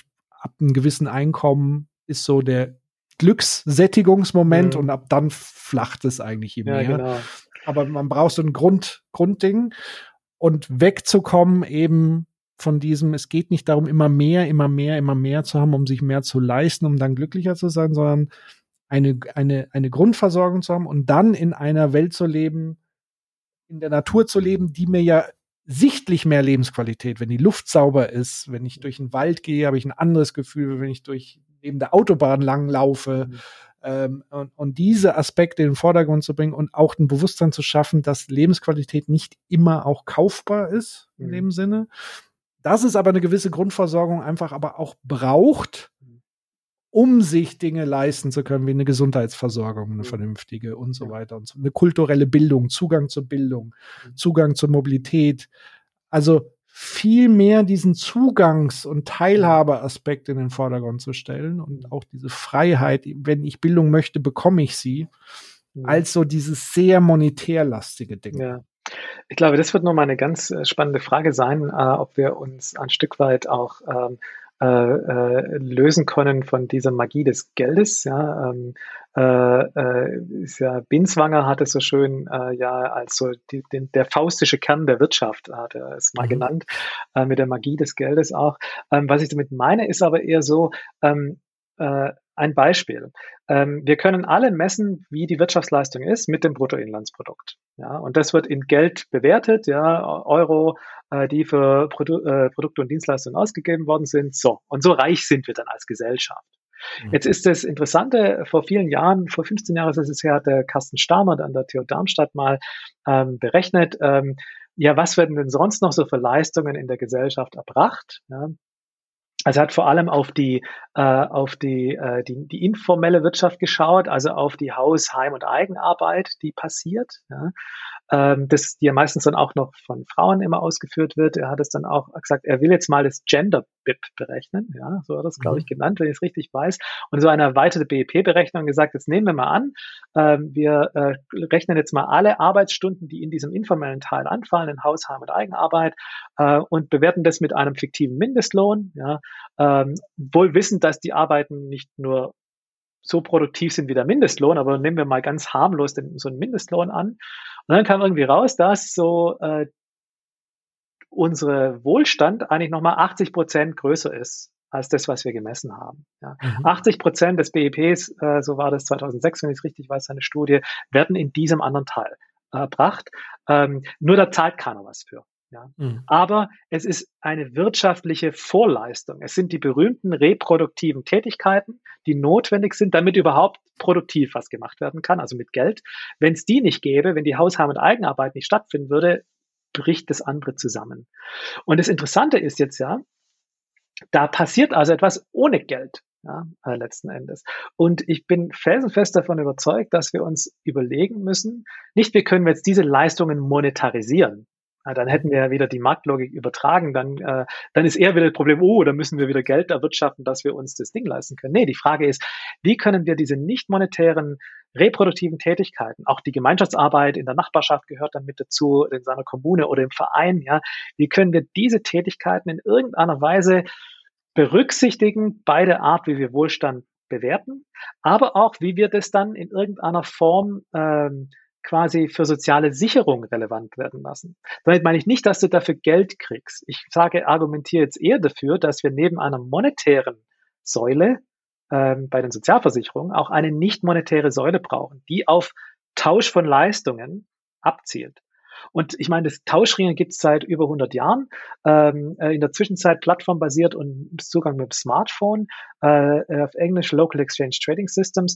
Es kann, muss doch möglich sein, in der Zwischenzeit das nicht nur klein zu machen, sondern das auch groß zu machen. Ja, mhm. also ähm, ich habe mir immer gedacht, es wäre doch mal wahnsinnig spannend, wenn man zum Beispiel auf einer Landkreisebene oder bei einer großen Stadt äh, mal versucht zu sagen, können wir so etwas quasi plattformmäßig abbilden und dann quasi eine Verrechnungswährung schaffen, die dann eine Zweitwährung wird, wo die Leute dann auch Leistungen wieder in Anspruch nehmen können aus dem Netzwerk. Ja. Ähm, und äh, um mal zu schauen, wie kann das auch gemacht werden. Vielleicht ist das sogar was, wo man endlich mal diesen ganzen Krempel mit Blockchain sinnvoll anwenden kann. Ja, ähm, kann sagen. Weil, ja, und dann schauen, lässt sich das für 83 Millionen Deutsche auch organisieren, ja, mhm. äh, oder für 450 Millionen Europäer. Also das ist ja für mich tatsächlich so eine ganz spannende Frage in den nächsten 10, 20 Jahren, solche Systeme auszutesten, um so eine nicht monetäre Säule haben mal bei sozialer Sicherung, aber generell bei, bei reproduktiven Tätigkeiten jenseits des Marktes. Und das finde ich interessant. Also nicht monetarisieren und das alles vermarktlichen, sondern nee, nee, das soll ruhig so bleiben und eher solidaritätsbasiert auch mhm. funktionieren. Mhm. Und da könnte ich mir echt auch nochmal ganz spannende äh, Effekte vorstellen im Zusammenleben der Menschen und beim Aufbau von Gemeinschaft tatsächlich. Mhm. Ja, und das gekoppelt tatsächlich mit so einer Art Grundeinkommen. Also ich halte zum Beispiel auch wenig sozusagen von dem, von dem Stand der Diskussion beim Grundeinkommen. Da müsste man noch viel tiefer gehen und auch so mhm. die Frage bedingungslos Beding Bedingungen stellen. Auch da sage ich mal, ja, man muss halt Rahmenbedingungen schaffen, mhm. die, die, die einerseits sozusagen die Vorteile auch des Bedingungslosen äh, mit sich bringen, diese Grundsicherung, aber andererseits, wenn du das jetzt zum Beispiel koppeln würdest mit, mit deiner Idee, auch mit, mit Blockchain etc., ähm, um sich sozusagen in Anführungszeichen nebenher was zu verdienen, was aber dann mhm. wieder nicht monetär ist, mhm. sondern ich kann dann gewisse Dinge tun, ähm, die ich sowieso vielleicht ehrenamtlich tue, mhm. die aber mir dann wiederum angerechnet werden, um mir mehr Möglichkeiten auch persönlich, um mir mhm. vielleicht mehr Bildungsinhalte zu genau. verschaffen oder oder oder genau ähm, äh, so ähm, und tatsächlich ich weiß nicht, ob es das Startup noch gibt. Es gab mal von von diesem Social Innovation Hub oder wie auch immer, gab's gibt's ja immer so jedes Jahr so Startups, die die gefördert werden. Gab es eins, das nannte sich Help Tiers, glaube mhm. ich.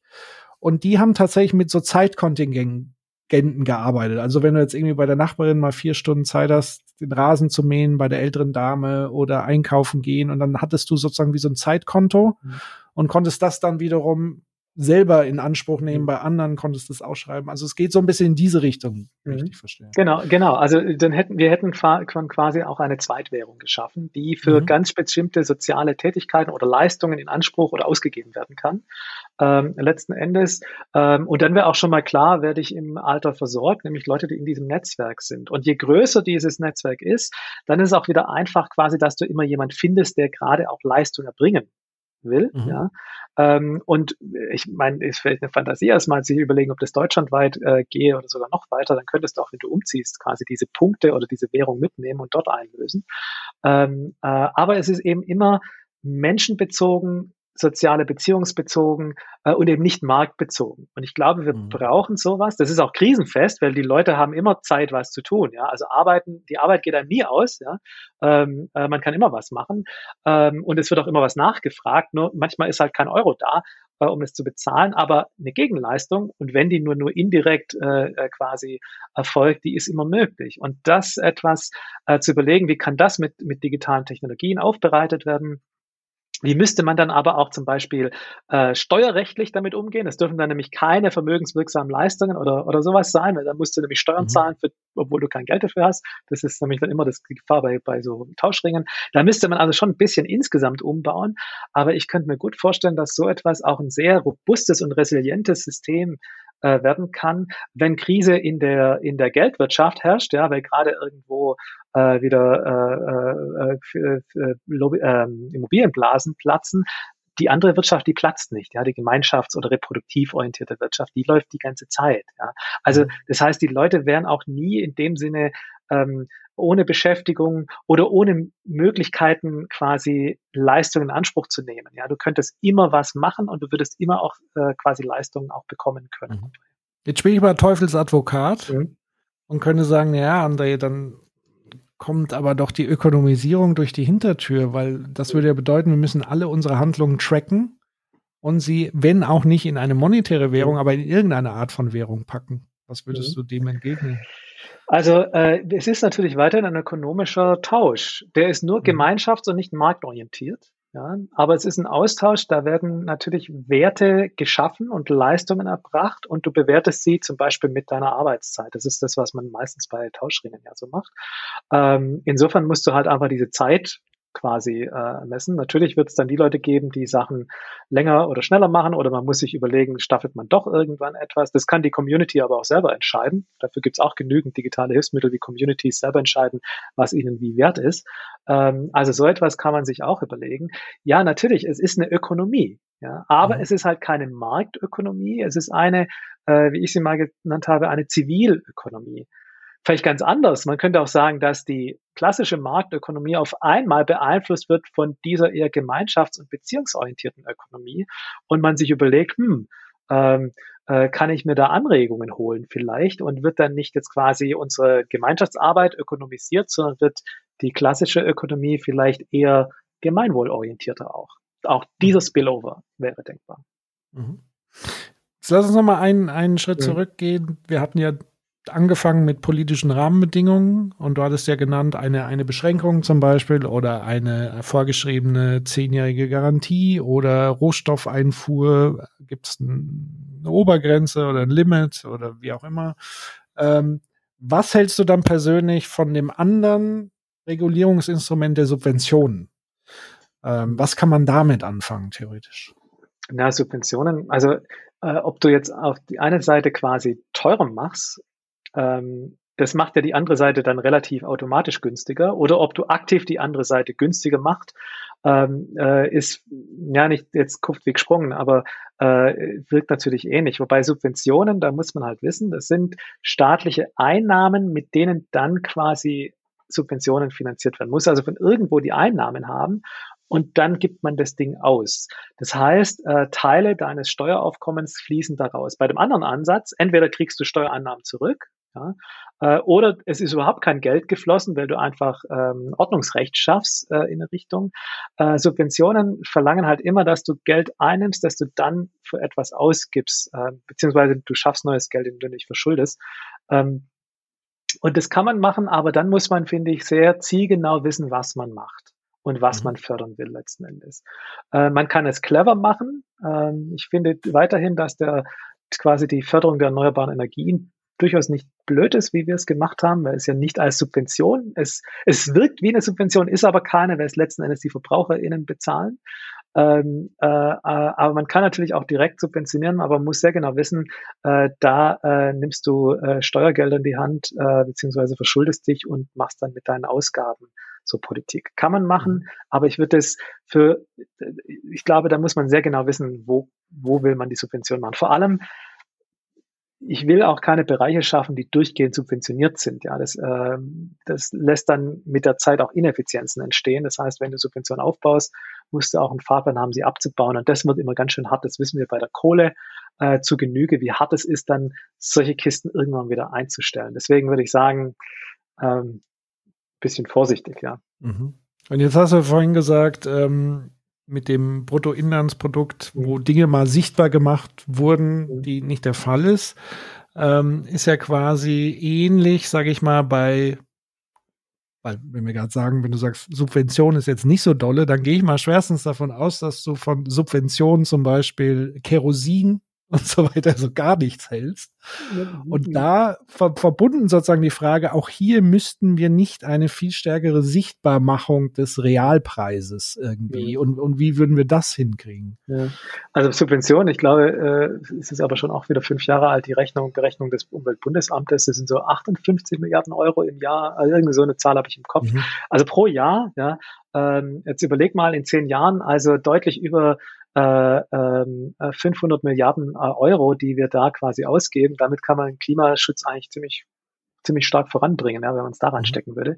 Also ähm, insofern sieht man auch, wie so Sachen äh, aufbauen über Jahre und man kommt kaum mehr weg äh, äh, mhm. dabei letzten Endes. Deswegen bin ich da auch ähm, eher so ein bisschen, ein bisschen skeptisch. Sag doch mal kurz deine Frage, wenn ich mich jetzt von den Subventionen so abblenden lassen. Ähm, naja, da, da tatsächlich schon mal einfach mal festzuhalten, eigentlich wär, wäre schon viel davon mit gewonnen, wahrscheinlich komplett die Subventionen ah. abzuschaffen. So, hm. also das nochmal. Genau, und wenn die, wenn die Preise, genau, wenn die Preise die ökologische Wahrheit genau. sagen. Das ist natürlich genau. so ein alter klassischer umweltökonomischer Ansatz, auch neoklassisch, ja, da ist gar nichts Modernes dabei eigentlich. Ähm, das würde sicherlich schon mal was helfen, aber, und das muss man auch wissen, ähm, das funktioniert dann gut, wenn wir also quasi Zeit haben, die Preise in die richtige Richtung sich entwickeln zu lassen. Ich kann ja jetzt nicht sagen, okay, äh, CO2 kostet, keine Ahnung, die Tonne 20 Euro, was weiß ich, und sollte eigentlich 80 kosten, also morgen 80 Euro. Dann hast du auf einmal wie viermal so viel, dann explodiert dir natürlich der Laden. Ja, das heißt, es geht nicht. Das heißt, wenn du das machst, dann brauchst du einen langen Fahrplan, um sowas zu machen. Ähm, und wenn du Zeit hast, quasi dich an den realen Preis, der ja auch nie richtig dir bekannt ist, ranzutasten, ist das ein super, äh, ein super Instrument. Ähm, je näher du aber äh, bei einigen ökologischen ähm, äh, äh, äh, Variablen in so Kipppunktbereiche kommst, ja, Stichwort Planetary Boundaries, die planetaren Grenzen. Wenn du da an so Grenzbereiche kommst, dann ist diese diese Politik der, also die Ordnungspolitik, ja, Preise verändern, dann wirkt die nicht mehr schnell genug. Ja, dann, äh, weil die geht ja davon aus, dass du Zeit hast und dass sich äh, äh, Wirtschaftssubjekte anpassen können. Ähm, da arbeitet man dann mit Trade-offs. Ja, dann ist vielleicht noch nicht so viel Einsparung ab wie gewollt, aber die Richtung stimmt. Das geht gut, wenn man lange Zeit hat. Sobald du aber bei Kipppunkten bist, da hilft eigentlich nur noch hartes Ordnungsrecht und sagst, da geht es Fallball runter. Ja. Also deswegen, ja, die Preise sollen die Wahrheit sagen, die ökologische, aber ähm, die Frage ist, haben wir überall Zeit? Also wir sollten natürlich klar die Preise anpassen, aber es wird uns nicht davor quasi behüten, dass wir nicht manchmal doch sehr hart sagen müssen, das geht nicht mehr bis dahin. Zum Beispiel Ende des Verbrennungsmotors oder, oder so etwas. Da kannst du nicht jetzt nur warten, bis äh, der Benzinpreis so hoch ist. Da wäre es vielleicht schon gut, wenn ne, du ne, ne, einen Termin nennen würdest, weil dann kann sich nämlich äh, die Wirtschaft auch darauf einstellen und die Konsumenten auch. Mhm, absolut. Ähm, ja, was ist sozusagen daneben Subvention, Ordnungsrahmen? Gibt es aus deiner Sicht sonst noch was, was man und eine Erzählung entwickeln, die Leute mitnehmen? Ganz viel, ja. Wir hatten, ja, wir hatten ja, ist groß. Die ist groß. Ja, wir haben ja vorher ein bisschen mit diesem erweiterte BIP-Berechnung. Ich glaube auch, mhm. dass, dass wir, auch wenn es ein altes Thema ja ist und auch gar nicht kontrovers tatsächlich, ja, dieses Beyond GDP, jenseits vom Bruttoinlandsprodukt, das gibt's ja seit äh, der Kommission von Nicolas Sarkozy mit Amartya Sen äh, 2000 sechs oder sieben, wann die war, äh, da, da gibt es ja die Debatte auch auf einer sagen wir, hohen Ebene in der europäischen Politik. Ja? Ähm, und man hat im Rahmen der äh, letzten zwei Forschungsrahmenprogramme der EU ja ganz viel in diese Richtung Beyond GDP auch geforscht. Also und da gibt's Indikatoren, ja, so eine, äh, so eine, so eine äh, ganzheitliche Wohlfahrtsberechnung äh, oder Wohlstandsindikatoren. Und so etwas braucht's aber in der Tat auch, ja, ähm, äh, wenn wir sagen, wir wollen evidenzbasierte Politik machen. Also eine Politikmaßnahme treffen und dann schauen, was hat sich verändert, geht in die richtige Richtung. Dann müssen wir ja wissen, was wollen wir eigentlich messen. Und insofern brauchen wir auch entsprechende Wohlstandsindikatoren, die mehr messen als nur äh, ökonomisch-materielles äh, äh, Wohlstand. Ähm, das heißt, das brauchen wir und damit eröffnen wir auch natürlich die Debatte um das Thema, was ist eigentlich Wohlstand? Ja, ich glaube, auch das äh, müsste man helfen. Also das wäre noch so ein Punkt, der mir wichtig ist. Und dann fällt mir sogar noch was ein. Mhm. Raus damit. Ja, und das ist natürlich, hängt ein bisschen mit dem, was wir vorher vielleicht gesprochen haben, ähm, äh, mit diesen nicht monetären Wirtschaftskreisläufen, die man aufbauen will. Ähm, ich glaube, so ein bisschen müssen wir uns dann auch um das Thema Arbeit kümmern mhm. und was Arbeit ist und was eine Arbeitsgesellschaft ausmacht. Denn wir haben heute natürlich äh, sehr stark äh, aus der Industriegesellschaft immer noch kommend, ja, und im Hinterkopf, das ist Erwerbsarbeit in industriellen Organisationen. Selbst wenn die Organisationen nicht in der, in der, im Produzierengewerbe sind, selbst wenn sie im, im Dienstleistungsbereich sind, sind die industrielle Organisationen. Ja, mhm. das, das, die sehen immer alle gleich aus. Ähm, und das ist Arbeit. Wenn du dort drin bist und dafür Geld kriegst, dann ist es Arbeit und der Rest ist Freizeit oder Ehrenamt oder so etwas. Ich glaube, wir müssen uns nochmal auch über diesen Arbeitsbegriff ähm, äh, irgendwie verständigen, äh, indem wir zumindestens die anderen Arbeiten, die auch getan werden, aufwerten und relevant werden lassen. Aber also ganz ohne Debatte um Arbeit, glaube ich, kommen wir auch nicht aus. Ja, weil sonst sind wir wieder bei dem Ding, jeder ist seines Glückes Schmied, du musst halt schaffe, schaffe Häusle bauen, wie man bei mhm. den Schwaben sagt, und dann wird das schon.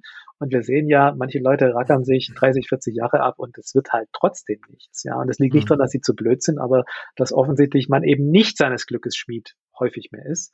Ähm, und das liegt daran, dass wir vielleicht uns zu sehr ähm, auf das Thema Erwerbsarbeit äh, fokussieren. Ähm, nicht, dass die nicht auch wichtig ist, äh, nicht nur zum Erwerb, sondern auch, weil dann nochmal eine andere Zeitstruktur kommt und Geld auch bedeutet, es ist was wert, was ich mache. Ja. Aber ich glaube, wir brauchen wir brauchen da noch was anderes drumherum. Ähm, äh, und äh, insofern auch die Frage, was macht eigentlich Arbeit aus? Und was ist sie uns eigentlich wert? Was bedeutet sie für uns? Mhm. Ja, und selbst in, in dem bereits vorhandenen engeren Sinne wird, wird Arbeit ja viel, in vielen Bereichen viel zu kurz äh, gedacht. Zum Beispiel die Bemessung von Produktivität, von mhm. Leistung. Man hat einfach nur dieses Zeitmodell, was man mhm. wahrscheinlich aus, aus Fließbandzeiten kannte, wo mhm. Arbeit alles andere als kreativ war, selbst entfremdet war und wo man einfach den Hebel acht Stunden lang oder länger äh, hoch und runter drückt und dann kriegt man halt für die acht Stunden so und so viel Geld.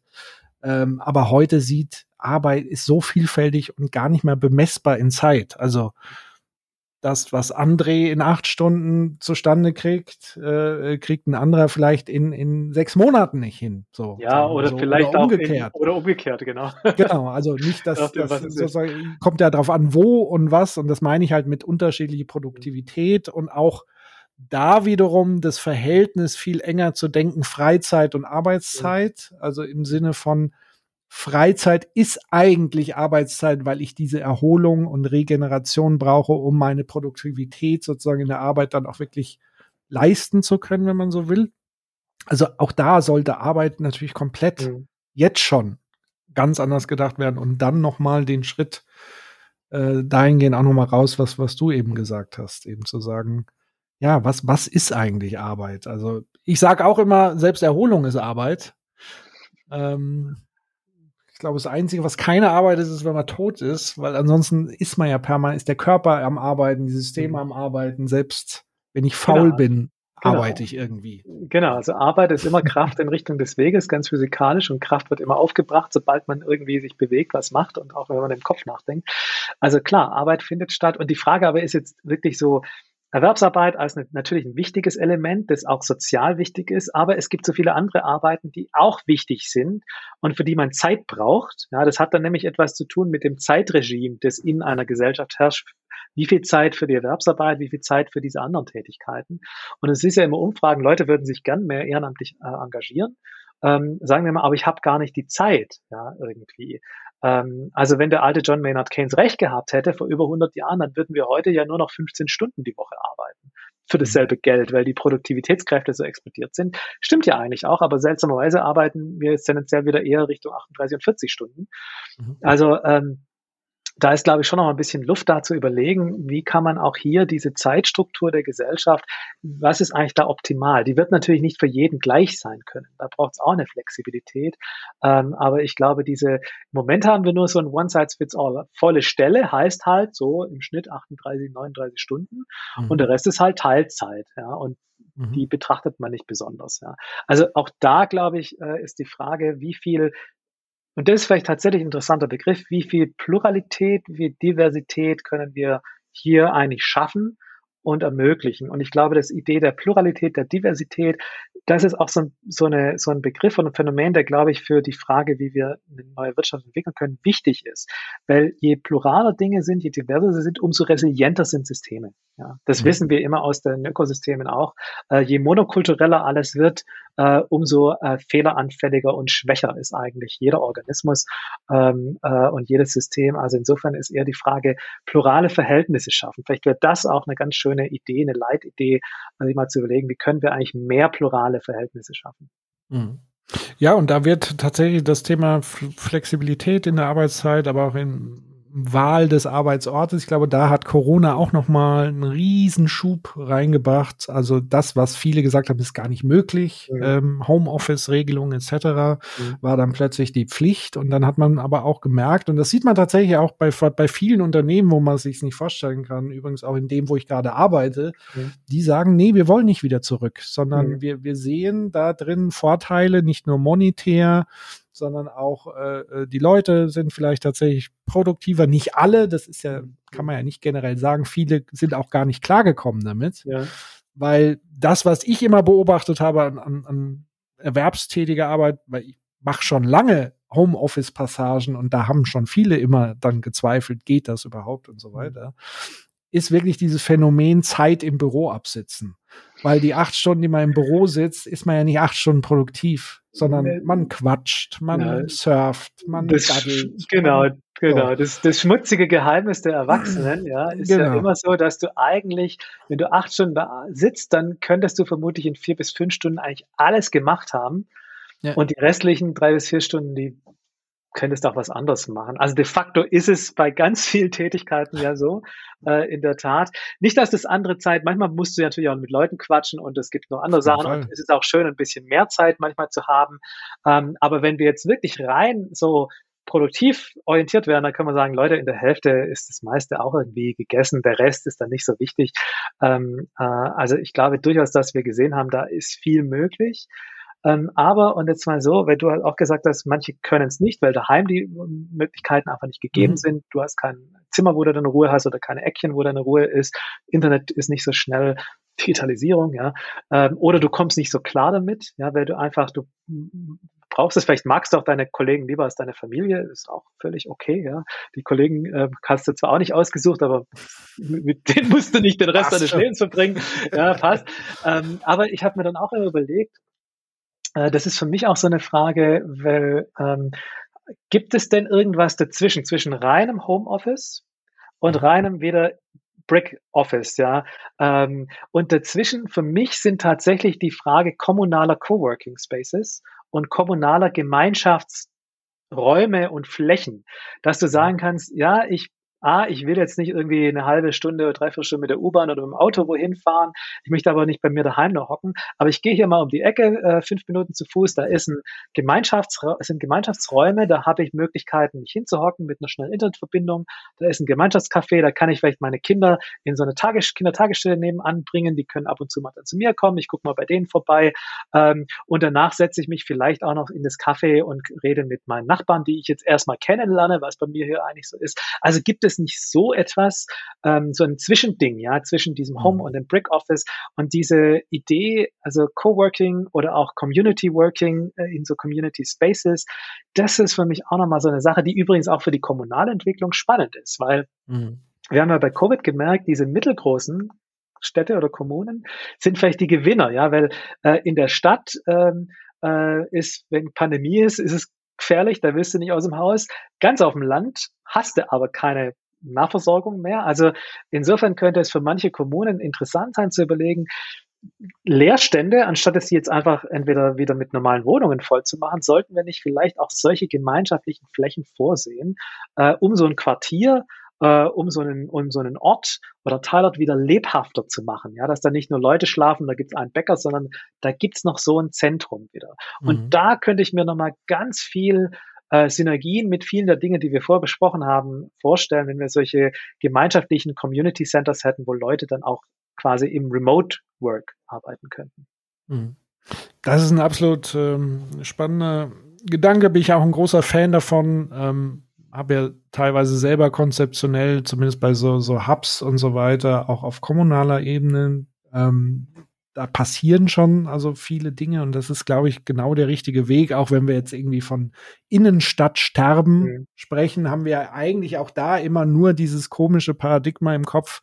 Es geht hier nur um Konsum, also um mhm. Konsum im Sinne von äh, äh die Einkaufsmall, sag ja, ich mal. Genau. So, das, da, darauf begrenzt sich dann Stadtleben, aber es ist halt weitaus mehr. Es sind die kulturellen Angebote, es sind die Bildungsangebote, es sind auch die Arbeitsmöglichkeiten in unterschiedlichen Konstellationen und, und, und Bedarfen. Und auch da entsteht ja wirtschaftlich ein enormer Innovationsschub, weil auch hier, wie du sagst, Pluralismus ist der Schlüssel. Mhm. Wenn ich Zufallsbegegnungen habe mit vielen unterschiedlichen Menschen, kommen vielleicht auch mhm. Zufallsideen dabei raus. Mhm. Ähm, und das noch gekoppelt mit etwas generationsübergreifenden. Mhm. Also wir haben den demografischen Wandel, wir haben das Riesenthema Einsamkeit mhm. bei alten Menschen und, und all diese Dinge und wie du sagst, Kinderbetreuung dann auf der anderen Seite, das mhm. alles viel stärker zu verzahnen und dann eben diese Community Centers als, als lebhaften Hotspot mhm. ja, zu nehmen, ist, ist ein, sehr schöner Gedanke. So. Ja, also da glaube ich, wird auch ein Stück hingehen. Äh, das ist für die Stadtentwicklung eine spannende Thematik. Aber das zeigt auch wieder, das Thema Pluralisierung der Möglichkeiten, ja, der Aufbau auch von Komplexität äh, in, auf allen Ebenen, der ist schon auch mhm. so eine Sache, die, glaube ich, bei so einem neuen Paradigma eine Rolle irgendwie spielt, weil diese Monokultur, die wir jetzt 40 Jahre lang im Neoliberalismus hatten, das funktioniert nicht mehr. Nicht in der Wirtschaftspolitik, aber auch sonst auf keinem einzigen Politikfeld und auch nicht in unserer persönlichen Lebensführung. Mhm. Glaubst du, dass tatsächlich, ich, ich lese ja äh, äh, aktuell den, den Frederik Fester, Vernetztes mhm. Denken, ähm, der ja sagt, Komplexität ist so, sind viele Menschen einfach überfordert, sind auch nicht in der Lage, nonlinear zu denken. Das, was du gesagt hast, wir, wir sind aufgewachsen in einem sehr linealen Mono-Tunnel sozusagen, weil es uns sonst, weil es einfacher ist. Mhm. Und deswegen blenden wir viele komplexe Zusammenhänge aus. Und wir haben ja gerade in unserem Gespräch so viele Zusammenhänge aufgemacht. Jetzt könnte jetzt noch weitergehen, wenn wir jetzt sagen, um all das hier zu packen, bräuchten wir komplett neue Fachkräfte. Wir haben Fachkräftemangel, also müssten wir eigentlich über Migration sprechen, müssten über Bildung sprechen, Qualifizierung. Das wiederum hat zu tun damit. Also alles hängt mit allem zusammen. Glaubst du tatsächlich auch, dass das so mit der Grund ist, warum sich so wenig bewegt, diese Komplexität und dieses irgendwann so, ich strecke alle Hände hoch und sage, ich, ich kann einfach nicht, ich weiß nicht, ja. wo ich anfangen soll. Es ist zu viel zu tun. Ja und nein, weil auf der einen Seite wir alle kommen irgendwie trotzdem durch unsere Leben durch und unsere Leben sind auch alle extrem komplex und es geht schon. Also äh, manchmal muss man es nicht genau wissen, um trotzdem gut reagieren zu können. Ja, es kommt ja auch nicht darauf an, dass wir die Komplexität immer verstehen. Es kommt, glaube ich, darauf an, wie flexibel sind wir zu reagieren, wenn was passiert auch. Ja, und auch die, auch wie flexibel sind wir mental, die Richtung zu ändern. Ja, aber ich glaube, auf das wird es eher äh, ankommen. Ähm, also wie flexibel sind wir, die Dinge anders zu machen als in der Vergangenheit. Und das hat jetzt erstmal gar nichts mit Komplexität zu tun. Das ist äh, eine, zum einen eine innere Einstellung, aber auch, was wird in der Gesellschaft vorgelebt, was sind Maßstäbe, die gesetzt werden. Ähm, und ich glaube, ähm, äh, am einfachsten ändert man immer die Richtung, wenn man mit anderen das gemeinsam macht. Ja. Und ich glaube, auch hier gilt, dass die Komplexität, wenn man es gemeinschaftlich macht, vielleicht doch dann auch einfacher zu beherrschen ist, weil du sagst, hey, dann lass uns gemeinsam was Neues überlegen, wie wir zusammenleben können, wie wir gemeinsam Arbeit organisieren können oder auch die, die Kinderbetreuung oder die Nachbarschaftsbetreuung oder die Inklusion Geflüchteter. Also ich glaube durchaus, dass es hier dieses Thema Gemeinschaft eine Rolle spielt, die Pluralisierung eine Rolle spielt äh, und halt auch das Verständnis, dass ähm, wir leben nicht alleine. Ja, wir leben mhm. zusammen mit anderen Menschen. Wir leben zusammen mit anderen Nichtmenschen, ohne die wir auch nicht leben könnten im Übrigen. Wir sind eingebunden in ein ganzes Netz aus Lebendigen. Und das ist eigentlich, finde ich, immer ein schöner Gedanke, dass wir nie alleine sind. Ja. Es gibt immer dieses Netz des Lebenden. Und das, finde ich, ist eigentlich auch eine, eine, eine, Idee, die mich immer wieder dann auch ganz, äh, ich bin ja kein besonders religiöser Mensch, aber die mich immer wieder ganz ruhig werden lässt, ja, dabei. Mhm. Und ich glaube, auch so einen, eine Leitorientierung braucht's, ja. Also so ein bisschen etwas, das über die horizontale Ebene, wie organisiere ich jetzt dieses und jenes rausgeht, da brauchst du schon auch so ein bisschen so eine, so eine vertikale Richtung, dass du sagst, ich fühle mich auch aufgehoben in dieser Gemeinschaft oder in diesen Gemeinschaften, in denen ich mich bewege. Ähm, und ich glaube, dann schaffen wir auch äh, den Wandel. Da bin ich davon überzeugt, sonst würde mhm. ich gar nicht mehr arbeiten können. Ja, es erinnert mich tatsächlich, vielleicht ist das auch ein gutes, äh, ein gutes Leitmotto. Es gibt in, in, in den sogenannten ähm, Design Sprint, das ist so eine Innovationsmethodik, wo du mehrere Tage konzentriert als Team zusammenarbeitest und, und Lösungen gemeinsam entwickelst. Auch da ist Pluralität wichtig, die Diversität. Und da gibt es ein Motto und das heißt Working Alone Together. Mhm. Und das finde ich super spannend, weil es ist sozusagen dieses wir kommen als Gruppe zusammen, beschließen, was zu tun ist, dann nimmt sich jeder die Aufgabe, die für ihn die geeignetste, wo er sich als kompetent hält und dann zieht man sich zurück in Einzelarbeiten und kommt dann nach einer gewissen Phase wieder mhm. zusammen und trägt die Ergebnisse zusammen, beurteilt die aus anderen Perspektiven.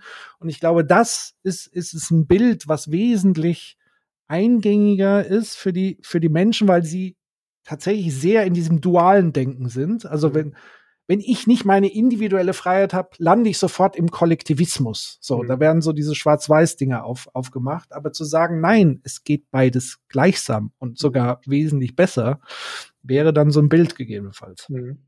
Ich denke auch, dass wir natürlich, das ist aber auch so eine alte Erkenntnis, auch aus der Komplexitätsforschung, ähm, dass äh, natürlich in, in dieser Umbruchszeit das sowohl als auch entscheidender mhm. sein wird als das entweder oder. Ja. Und das heißt aber auch, man muss Dinge aushalten können. Ja, das mhm. wird uns auch nicht erspart bleiben, ähm, äh, das auszuhalten. Ähm, aber gemeinsam lässt sich es vielleicht doch auch leichter aushalten, manche Dinge irgendwie. Ähm, und deswegen bin ich immer wieder auch äh, durchaus zuversichtlich, dass es äh, gelingen kann.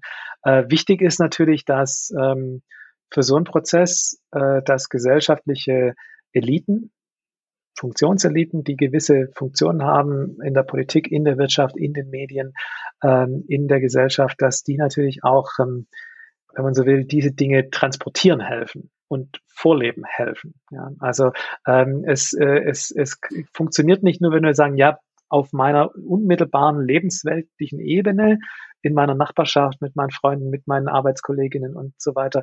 Da geht's aber, wenn ich dann an die Politik, die Wirtschaft und so weiter denke, da nicht. Also ich glaube, auch hier gilt, ähm, äh, äh, manchmal ist Symbolpolitik nicht verkehrt. Ja, also wenn man so Symbole hat und solche Punkte setzen kann, dann hilft es vielleicht auch. Und da würde ich mir natürlich sehr wünschen, dass äh, wir in den nächsten Jahren in Deutschland mit einer neuen Regierung, ähm, dass da auch solche Duftmarken gesetzt werden, ja, in dieses wir schaffen das gemeinsam.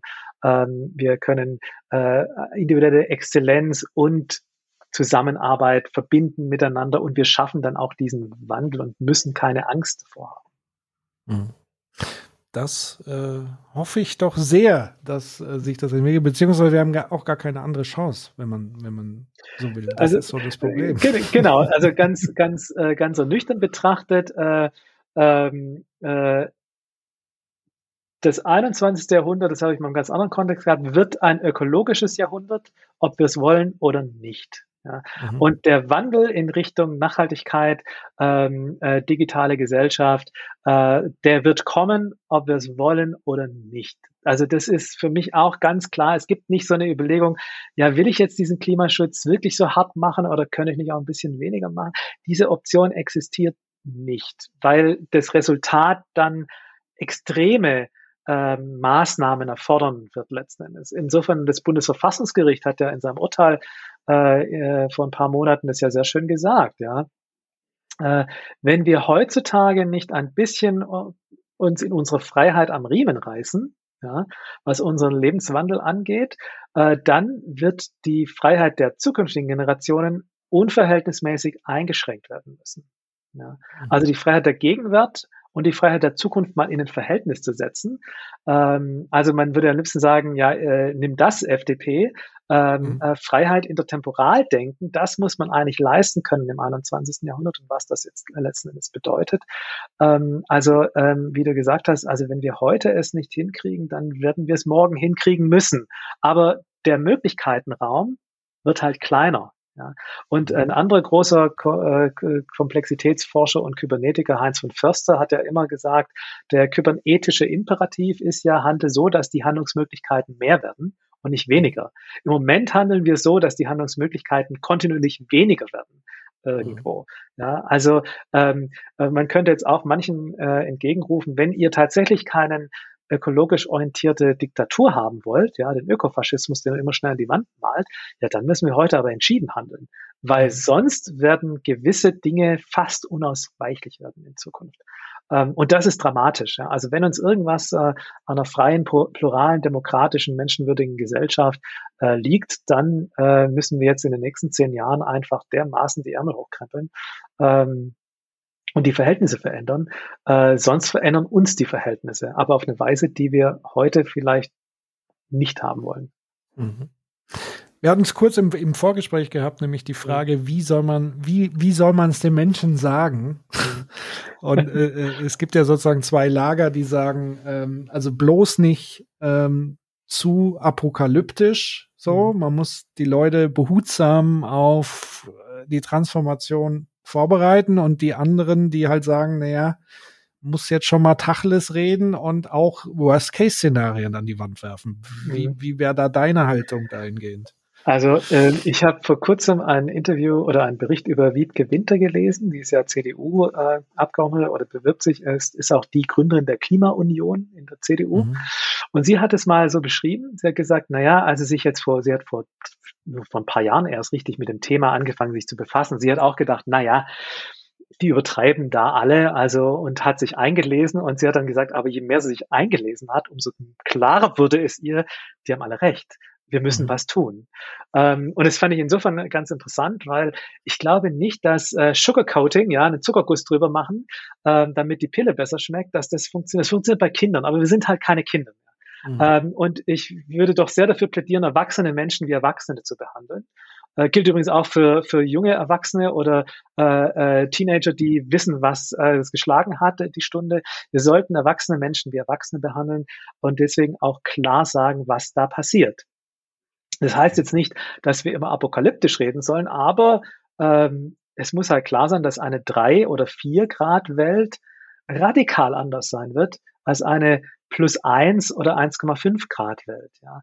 Und die 1,5 Grad Welt ist ja eh schon, die haben wir jetzt ja schon fast, ja, die ist schon extrem anders als die 1 Grad Welt, äh, plus 1 Grad Welt und eine 2 Grad Welt wird nochmal deutlich anders sein. Aber es gibt so Grenzen, hinter, wenn wir die überschreiten, dann brauchen wir uns über, äh, äh über Demokratie, Freiheit, Menschenrechte nicht mehr unterhalten. Und das kann man ruhig sagen. Ich glaube, mhm. das, das, so ehrlich muss man sein. Man muss halt gleichzeitig auch sagen, aber es gibt natürlich Möglichkeiten, was man tun kann. Wir haben viele davon heute diskutiert ähm, und manche sind vielleicht gar nicht so wild, die kann man vielleicht heute schon machen, ohne dass man sich selber groß verrenken muss. Andere Dinge sind natürlich ungewohnt oder machen vielleicht auch erstmal ein bisschen Sorge, ob man es schafft oder was das dann für eine Welt ist. Ähm, aber ich glaube, man kann sagen, wenn wir das gemeinschaftlich anpacken, und es gibt auch einen gesellschaftlichen Konsens, dass wir niemanden zurücklassen. Ja? Also wir nehmen jeden mit, äh, bei uns. Ich glaube durchaus, dass man dann ähm, mobilisieren kann und dass Menschen sagen, ja, das, da vertraue ich auch irgendwie. Ähm, was es aber auch braucht, und da hatten wir vorher auch gesprochen, es braucht auch dann in den Funktionseliten einen Konsens über so etwas. Das schließt mhm. die Politik mit ein, das schließt Wirtschaft mit ein und das schließt auch die Medien mit ein, die die Realität dieser Massengesellschaft schaffen. Ja, Luhmann hat ja gesagt, die, was ich von der Welt weiß, das wissen wir über die Massenmedien. Und dann müssen die Medien halt auch ähm, äh, äh, verantwortlich mit äh, dieser Realitätskonstruktion umgehen und das auch eher befördern und darüber reden, wie positiv es sein kann und nicht wieder zu überlegen, ähm, hat äh, die hat jetzt irgendwo abgeschrieben mit dem Buch, der hat mal irgendwelche Klausuren vergessen, äh, der da hat irgendwo geschlampert bei irgendeinem Untersuchungsausschuss. Das ist alles okay, aber das interessiert nicht mehr. Ja, mich interessiert es nicht mehr äh, und es sollte auch die Leute nicht interessieren, weil die Welt äh, vor einer ganz anderen Herausforderung steht ähm, und dieser Fokus auf solche Skandalisierungsgeschichtchen also, sorry, das kannte man im 20. Jahrhundert machen, aber im 21. Jahrhundert äh, geht es nicht mehr. Da sind die Stakes ja zu hoch, äh, äh, die Risiken zu groß. Ähm, jetzt geht's echt äh, äh, äh, um die Wurst. Ich würde hier auch sehr stark für eine neue Ernsthaftigkeit äh, plädieren, ohne jetzt Moralinsau zu sein. Es geht um Ernsthaftigkeit. Und mhm. das, ähm, glaube ich, ist noch nicht überall angekommen. Ja, also die Ansicht teile ich. habe wirklich das Gefühl, jeder sagt zwar, das ist so ein Lippenbekenntnis, ja, man müsste da was tun. Aber ich glaube, das ist oft, oft leider dann so ein Lippenbekenntnis und ich gebe dir absolut recht, weil ähm, seit ich mich jetzt wieder mehr mit diesen Themen beschäftige, wird's mir klarer. Also das heißt, das Thema Bildung und, und kontinuierlich informieren sich über die Thematik ist ganz, ganz wichtig, auch in der Entwicklung eines Engagements letztlich. Deswegen bin ich eigentlich auch sehr, sehr froh, dass gerade die junge Generation das im Moment in die Hand nimmt, also gerade die Schülerinnen und Schüler, Weil wenn es umgekehrt wäre, die Alten müssten den Jungen sagen, wie sie zu leben haben oder was sie verändern müssen, ist immer, finde ich, immer problematischer, als mhm. wenn da von sich aus was mhm. neu erwächst mhm. und eher umgekehrt versucht, die Alten irgendwo hinzubewegen, weil klar ist, dass die Generation, die jetzt auf die Straße geht und gerade heute auf die Straße genau. geht, wahrscheinlich ihren Kindern mindestens mal diese Werte vermitteln wird. Also das heißt, wir haben da weniger Problematik im Nachwuchs, mhm. ähm, sondern interessanterweise geht es ja hier darum, gegen den demografischen Wandel zumindest hier in Deutschland und in westlichen mhm. Welten anzukämpfen, zu sagen, die, die Alten, wobei ich sowieso auch problematisch finde, Jung und Alt da gegeneinander ja. auszuspielen. Das muss man ja auch nochmal sagen, mhm. weil nicht alle Jungen sind so und alle Alten sind mhm. so. Ähm, aber das gibt mir so ein bisschen Hoffnung und auch mhm. sozusagen dieses Bewusstsein dafür zu haben, man muss es auch permanent thematisieren. Ja. Also eben nicht dieses apokalyptische, wie du sagst, sondern aber auch klar sagen, wie es ist. Und mhm. das kontinuierlich, um auch ich habe mal irgendwann so die, die Idee auf Twitter rausgehauen, gibt es sowas wie ein, das, was wir beim RKI oder John äh, äh Hopkins, ho äh, heißen die John Hopkins? Schon John Hopkins, Universe, ja. Genau, Johns Hopkins, so, da war immer irgendwo das S versteckt, mhm. für, für Corona-Pandemie mhm. eine Art Klimawandel Board, mhm. Dashboard zu haben, ja. wo man einerseits sieht, auf welchem Weg befinden wir uns gerade mhm. tatsächlich, aber auch mit welchen Maßnahmen haben wir vielleicht schon was erreicht. Also damit das auch wirklich zu einer gemeinsamen Mission wird und wo jeder auch spürbar erleben kann, dass das, was man tut und wo man mhm. sich vielleicht einschränkt, auch eine Wirkung hat. Mhm. Ist dir sowas irgendwie bekannt als, als Vorhaben? So, äh, also es gibt natürlich viele so Dashboards, die so Sachen wie äh, äh ökologische Fußabdrücke oder CO2-Emissionen mhm. messen oder Erzeugung erneuerbarer Energien. Also es gibt viele, glaube ich, äh, Faktoren, die so einzeln da drauf schauen. Ja? Mhm. Ähm, äh, oder auch so äh, Planetary Boundaries für verschiedene Länder mal berechnen. Wie ist das so? Da gibt es sicherlich was, aber ist, dass man so versucht, das so, so einfach und klar übersichtlich, wo du so draufklicken kannst auf verschiedene Länder oder Regionen in den Ländern und siehst, aha, so schaut's aus. Das ist mir noch nicht bekannt, ähm, dass es sowas gibt. Das wäre natürlich eine riesen ähm, spannende Aufgabe. Ähm, idealerweise würde das natürlich durch das IPCC begleitet international und dann so große mhm. Institutionen wie das äh, Stockholm Resilience Center oder das PIK in Potsdam ähm, äh, würden das dann begleiten. Die NASA vielleicht auch, die ja immer äh, extrem gutes Material zur Verfügung stellt äh, beim Thema Klima, ähm, äh, dass man so etwas in diesem Bereich zum Beispiel mal, mal darstellen kann. Ähm, aber wie schon gesagt, e-, existieren tut's noch nicht, eher in, Einzel, in Einzelteilen. Gut, dann liebe NASA an der Stelle, wenn ihr euch baut mal was. Baut mal was, genau. Nein, weil ich glaube tatsächlich, fast, das ist ja, läuft ja fast schon auf die Gamifizierung von, mhm. äh, äh ich glaube, sowas braucht man tatsächlich neben der Erzählung, brauchst mhm. du halt eben auch noch mal also klar, es muss eine intrinsische Motivation da sein, aber es gibt ja auch immer noch Verstärkung von innen. Also dass man, weil es wird ein langer Weg, es wird ein harter Weg und so ein bisschen Belohnung zwischendrin für das, was man auch, schon ja. dafür getan hat, braucht es, glaube ich, meiner Ansicht schon irgendwie. Ja. Umso wichtiger ist es, dass du halt tatsächlich auch diese Gemeinschaftsbildung nicht äh, vergisst dabei. Ähm, ich glaube, wir müssen auch wieder mehr miteinander zu tun haben, äh, letzten Endes. Ähm, und das heißt für mich auch, was wir vorher gesagt haben, Nachbarschaften, Gemeinschaften stärken. Von der wirklich lokalen Ebene bei dir im Viertel äh, bis hin äh, zu einer globalen Ebene. Ähm, und auch die Vernetzung dieser lokalen äh, Aktionen auf einer globalen Plattform. Auch das, glaube ich, ist etwas, ähm, weil wir dürfen aufpassen, das ist mir vielleicht noch da ganz wichtig. Ähm, wir sind, wir dürfen nicht in die Überlegung kommen, dass Gemeinschaft nur was Lokales ist und die Leute, die ich kenne. Ja, mhm. ich habe vorher gesagt, das Netz des Lebendigen. Ja, und das ist genau die Gemeinschaft, die ich da sehe. Das heißt, wir müssen auch äh, Möglichkeiten schaffen, dass sich diese lokalen Gemeinschaften global auch vernetzen und sich sehen können. Ja, also wenn jetzt jemand halt irgendwie, keine Ahnung, in Düsseldorf, wo ich vor kurzem war, ein tolles Community-Projekt hat und dann hast du in äh, Dar es Salaam jemanden, der was Ähnliches macht. Die müssen sich irgendwie treffen können virtuell. Das haben wir jetzt ja alles, ja. Ähm, und, und müssen Gemeinschaften auch zwischen sich bilden können. Das wäre für mich mal noch so eine andere Ebene, die wir, glaube ich, nicht vergessen dürfen. Wir müssen es auch schaffen, dass wir über Ländergrenzen hinweg, ähm, äh, also nicht nur die, über die Kirchtürme, sondern wirklich auch über die Ländergrenzen und vielleicht auch über große kulturelle Grenzen hinweg diese Gemeinschaften zusammen bringen äh, irgendwie, um genau diese vermitteln, Mensch, guck mal, wir haben was geschafft, ja, und hey, ihr könnt es auch machen. Oder jetzt haben wir was gemeinsam geschafft oder haben Wissen transferiert oder gemeinsam was gelernt. Das finde ich auch nochmal so eine Idee dieses Nord-Süd-Lernens, ja, vielleicht auch in der Nord-Süd-Gemeinschaften. Das ist ja für mich auch nochmal ein wichtiger Aspekt, weil ähm, diese großen Fragen, auch Lebensentwürfe, die dann möglich sind, äh, vielleicht, äh, ich glaube, da muss man auch schauen, was passiert woanders und wie können wir uns da verständigen. Mhm. Absolut. Abschlussfrage, weil es mir gerade tatsächlich auch durch ja. den Sinn kam, weil Digitalisierung ist ja äh, ein Schlüssel dieses mhm. gemeinsamen über lokale Grenzen sozusagen hinaus. Gibt es Forschungen, Untersuchungen, die, weil man könnte ja jetzt einerseits sagen, Gott sei Dank haben wir im Moment die Digitalisierung, mhm. weil alleine was Corona, selbst wenn Deutschland auf den hinteren Plätzen war, gab es ja trotzdem Vorarbeit im Bereich der digitalen Bildung. Es gab die Tools und man konnte sie relativ gut unter den Umständen dann doch nutzen. Man stelle sich vor, eine Pandemie ohne mhm.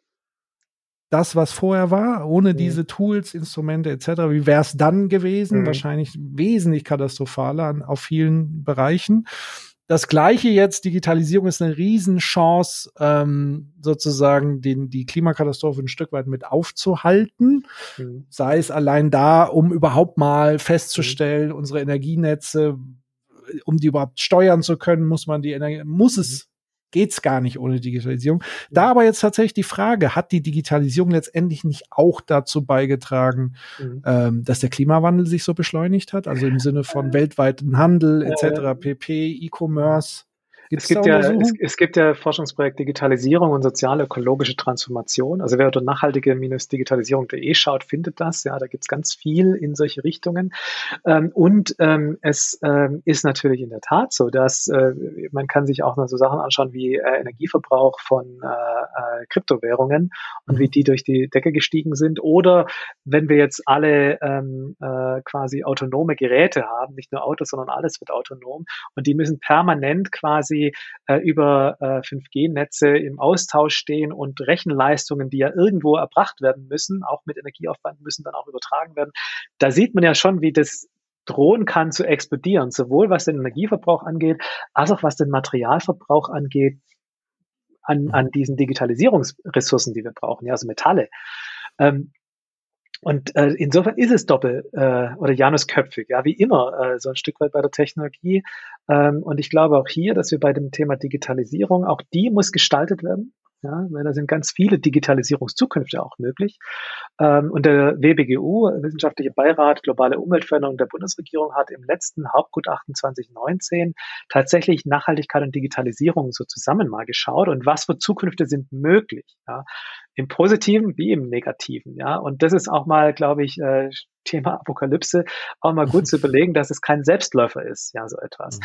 Wenn wir einfach nur Digitalisierung schreien, dann kann es auch in eine Richtung gehen, wo wir dann tatsächlich eben ähm, äh, einen digitalen Totalitarismus haben, der uns dann genau äh, sagt, was wir zu tun haben oder zu lassen haben oder wie das zu bewerten ist äh, in eine Richtung.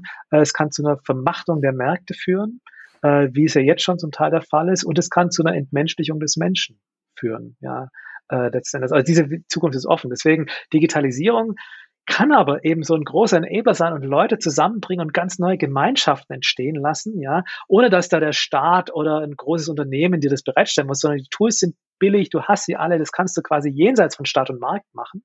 Also wirklich vielleicht auch so eine globale Zivilgesellschaft, die sich da ganz neu organisiert. Ähm, aber das muss dann eben auch gestaltet werden, also etwas.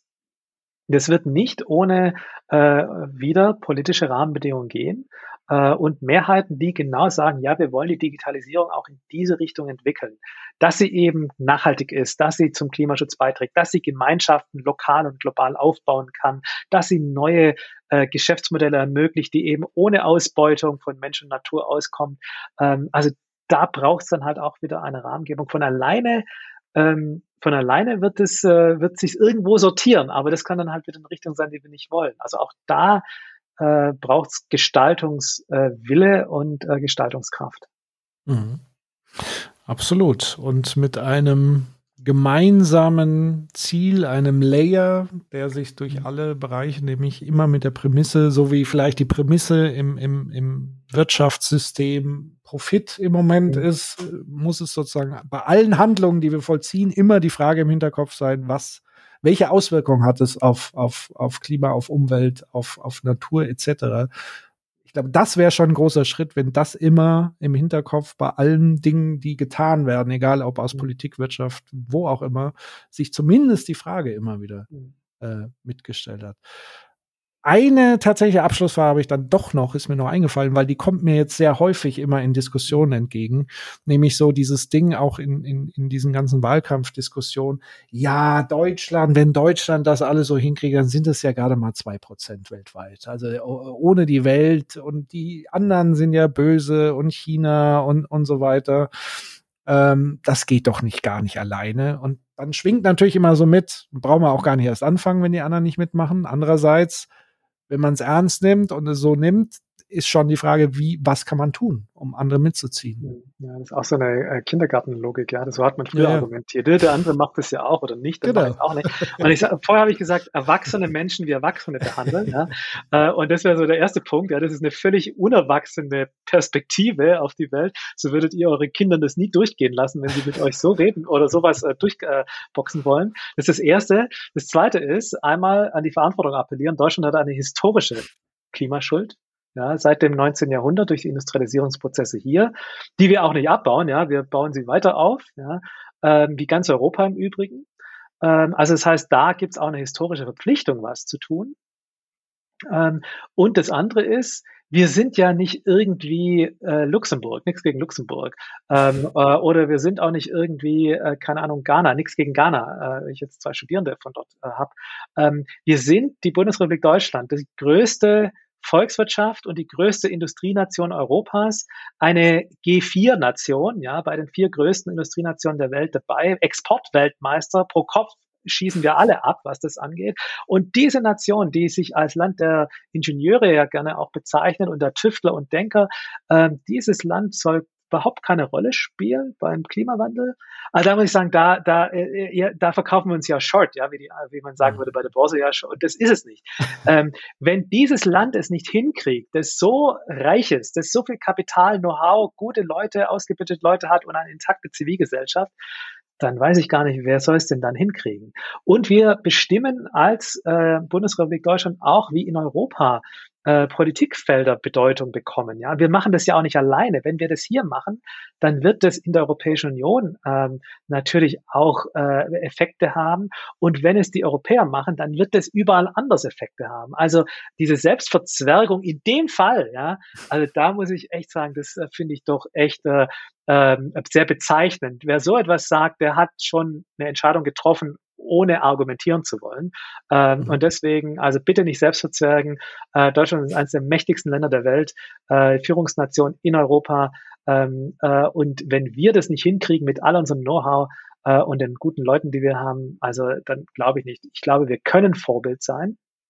Alleine kriegen wir es natürlich nicht hin, das stimmt. Mhm. Ähm, aber insofern müssen wir uns auch die richtigen Partner suchen weltweit und mit denen gemeinsam das auch machen und vielleicht ab und zu auch mal lernen von anderen, wie geht vielleicht auch Nachhaltigkeit, Klimaschutz, auch Digitalisierung, ähm, sozialer Zusammenhalt. Ja, wie geht das? Da kann man vielleicht auch mal bei unseren Nachbarländern oder auch weiter weg gucken, ob man nicht dann auch spannende Lektionen hat. Aber zu sagen, wir können da nichts, also so defetistisch bin ich, wir können ganz schön viel, wenn wir wollen. Mhm. Und dem möchte ich noch hinzufügen, es wird ja äh, auch weltweit, gibt es ja Aktivitäten. Also nur weil äh, gewisse Administrationen oder Wirtschaftszweige ähm, da einen Kontrapunkt setzen, heißt es ja nicht, dass das Thema nicht im Bewusstsein der Bevölkerung oder Akteure, äh, gewichtigeren Akteuren eben ist. Also selbst China legt ab und zu was an den Tag. Ähm, China so. hat jetzt äh, bei ihren ostdeutschen Investitionen gesagt, wir fördern keine Kohlekraftwerke mehr im Ausland. Punkt. Ja, und China ist einer der größten Finanziers äh, von Kohlekraft äh, weltweit äh, und die hören jetzt auf damit. Ähm, das ist eine unglaubliche äh, Veränderung der globalen Landschaft. Deutschland ist übrigens die viertgrößte Nation bei der Kohleförderung im Ausland. Ja, wir fördern mhm. im Ausland, dass Kohlekraftwerk gebaut wird. Also ähm, ich glaube, äh, andere machen da auch ganz schön äh, Dampf irgendwie.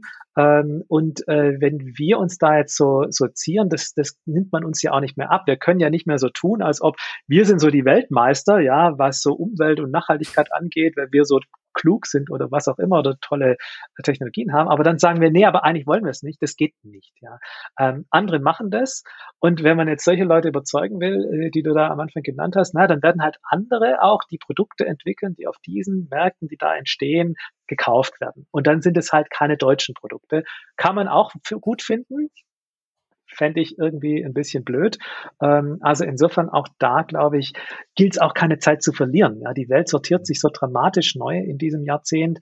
Ähm, die Amerikaner im Übrigen investieren auch dramatisch äh, äh in Umwelttechnologien. Ähm, und äh, wir in Deutschland waren zu blöd, die Solarindustrie zu behalten.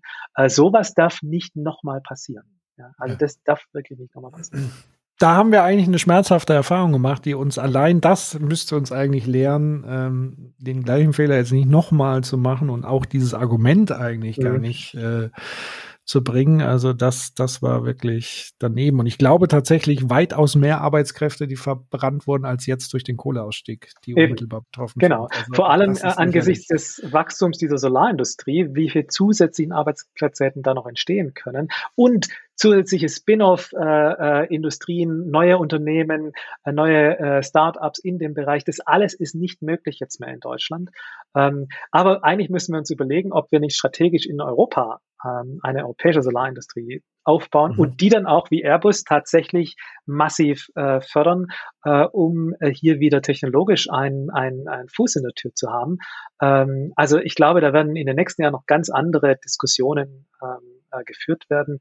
Ähm, und da hoffe ich eben, dass wir jetzt auch mit echt viel äh, Mut und Dampf äh, äh da reingehen. Ich, wir haben vorher gesagt, ein bisschen Skepsis ist angebracht, ja.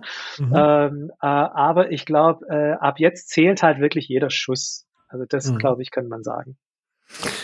André, ich würde sagen, tatsächlich, da wir äh, zwei Tage vor der Wahl sind, äh, verabreden wir uns mal mindestens nach der Wahl nochmal für einen, einen zweiten Teil, weil ich hätte jetzt nochmal so Themen aufgebracht wie sind Nationalstaaten überhaupt eine geeignete Systemform, um dieses Vorhaben überhaupt umsetzen zu können? Weil wir sprechen gerade über Europa, Deutschland und dann wieder diese Sonderwege. Und wenn ich dann an Spanien und Katalonien und was weiß ich denke, hört das ja nicht mehr auf. Ähm, ich bedanke mich auf jeden Fall für, für das tolle Gespräch, für die vielen Impulse und lass uns gerne dann tatsächlich nach der Wahl mal einen gewissen Abstand gucken und nochmal Teil zwei machen. Und ich kann mir auch vorstellen, dass der Podcast-Kollege äh, Nils vielleicht auch noch die eine oder andere Frage gehabt hätte, wo er heute leider nicht dabei sein kann.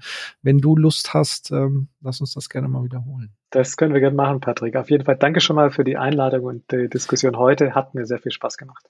Vielen Dank. Und ich hoffe euch da draußen ebenso, wenn es euch gefallen hat, äh, gerne Feedback an uns, gerne weiterempfehlen, weitertragen. Ähm, und ja, freuen uns auf die nächsten Episoden und dir, André, alles Gute und auf bald. Danke dir. Ciao.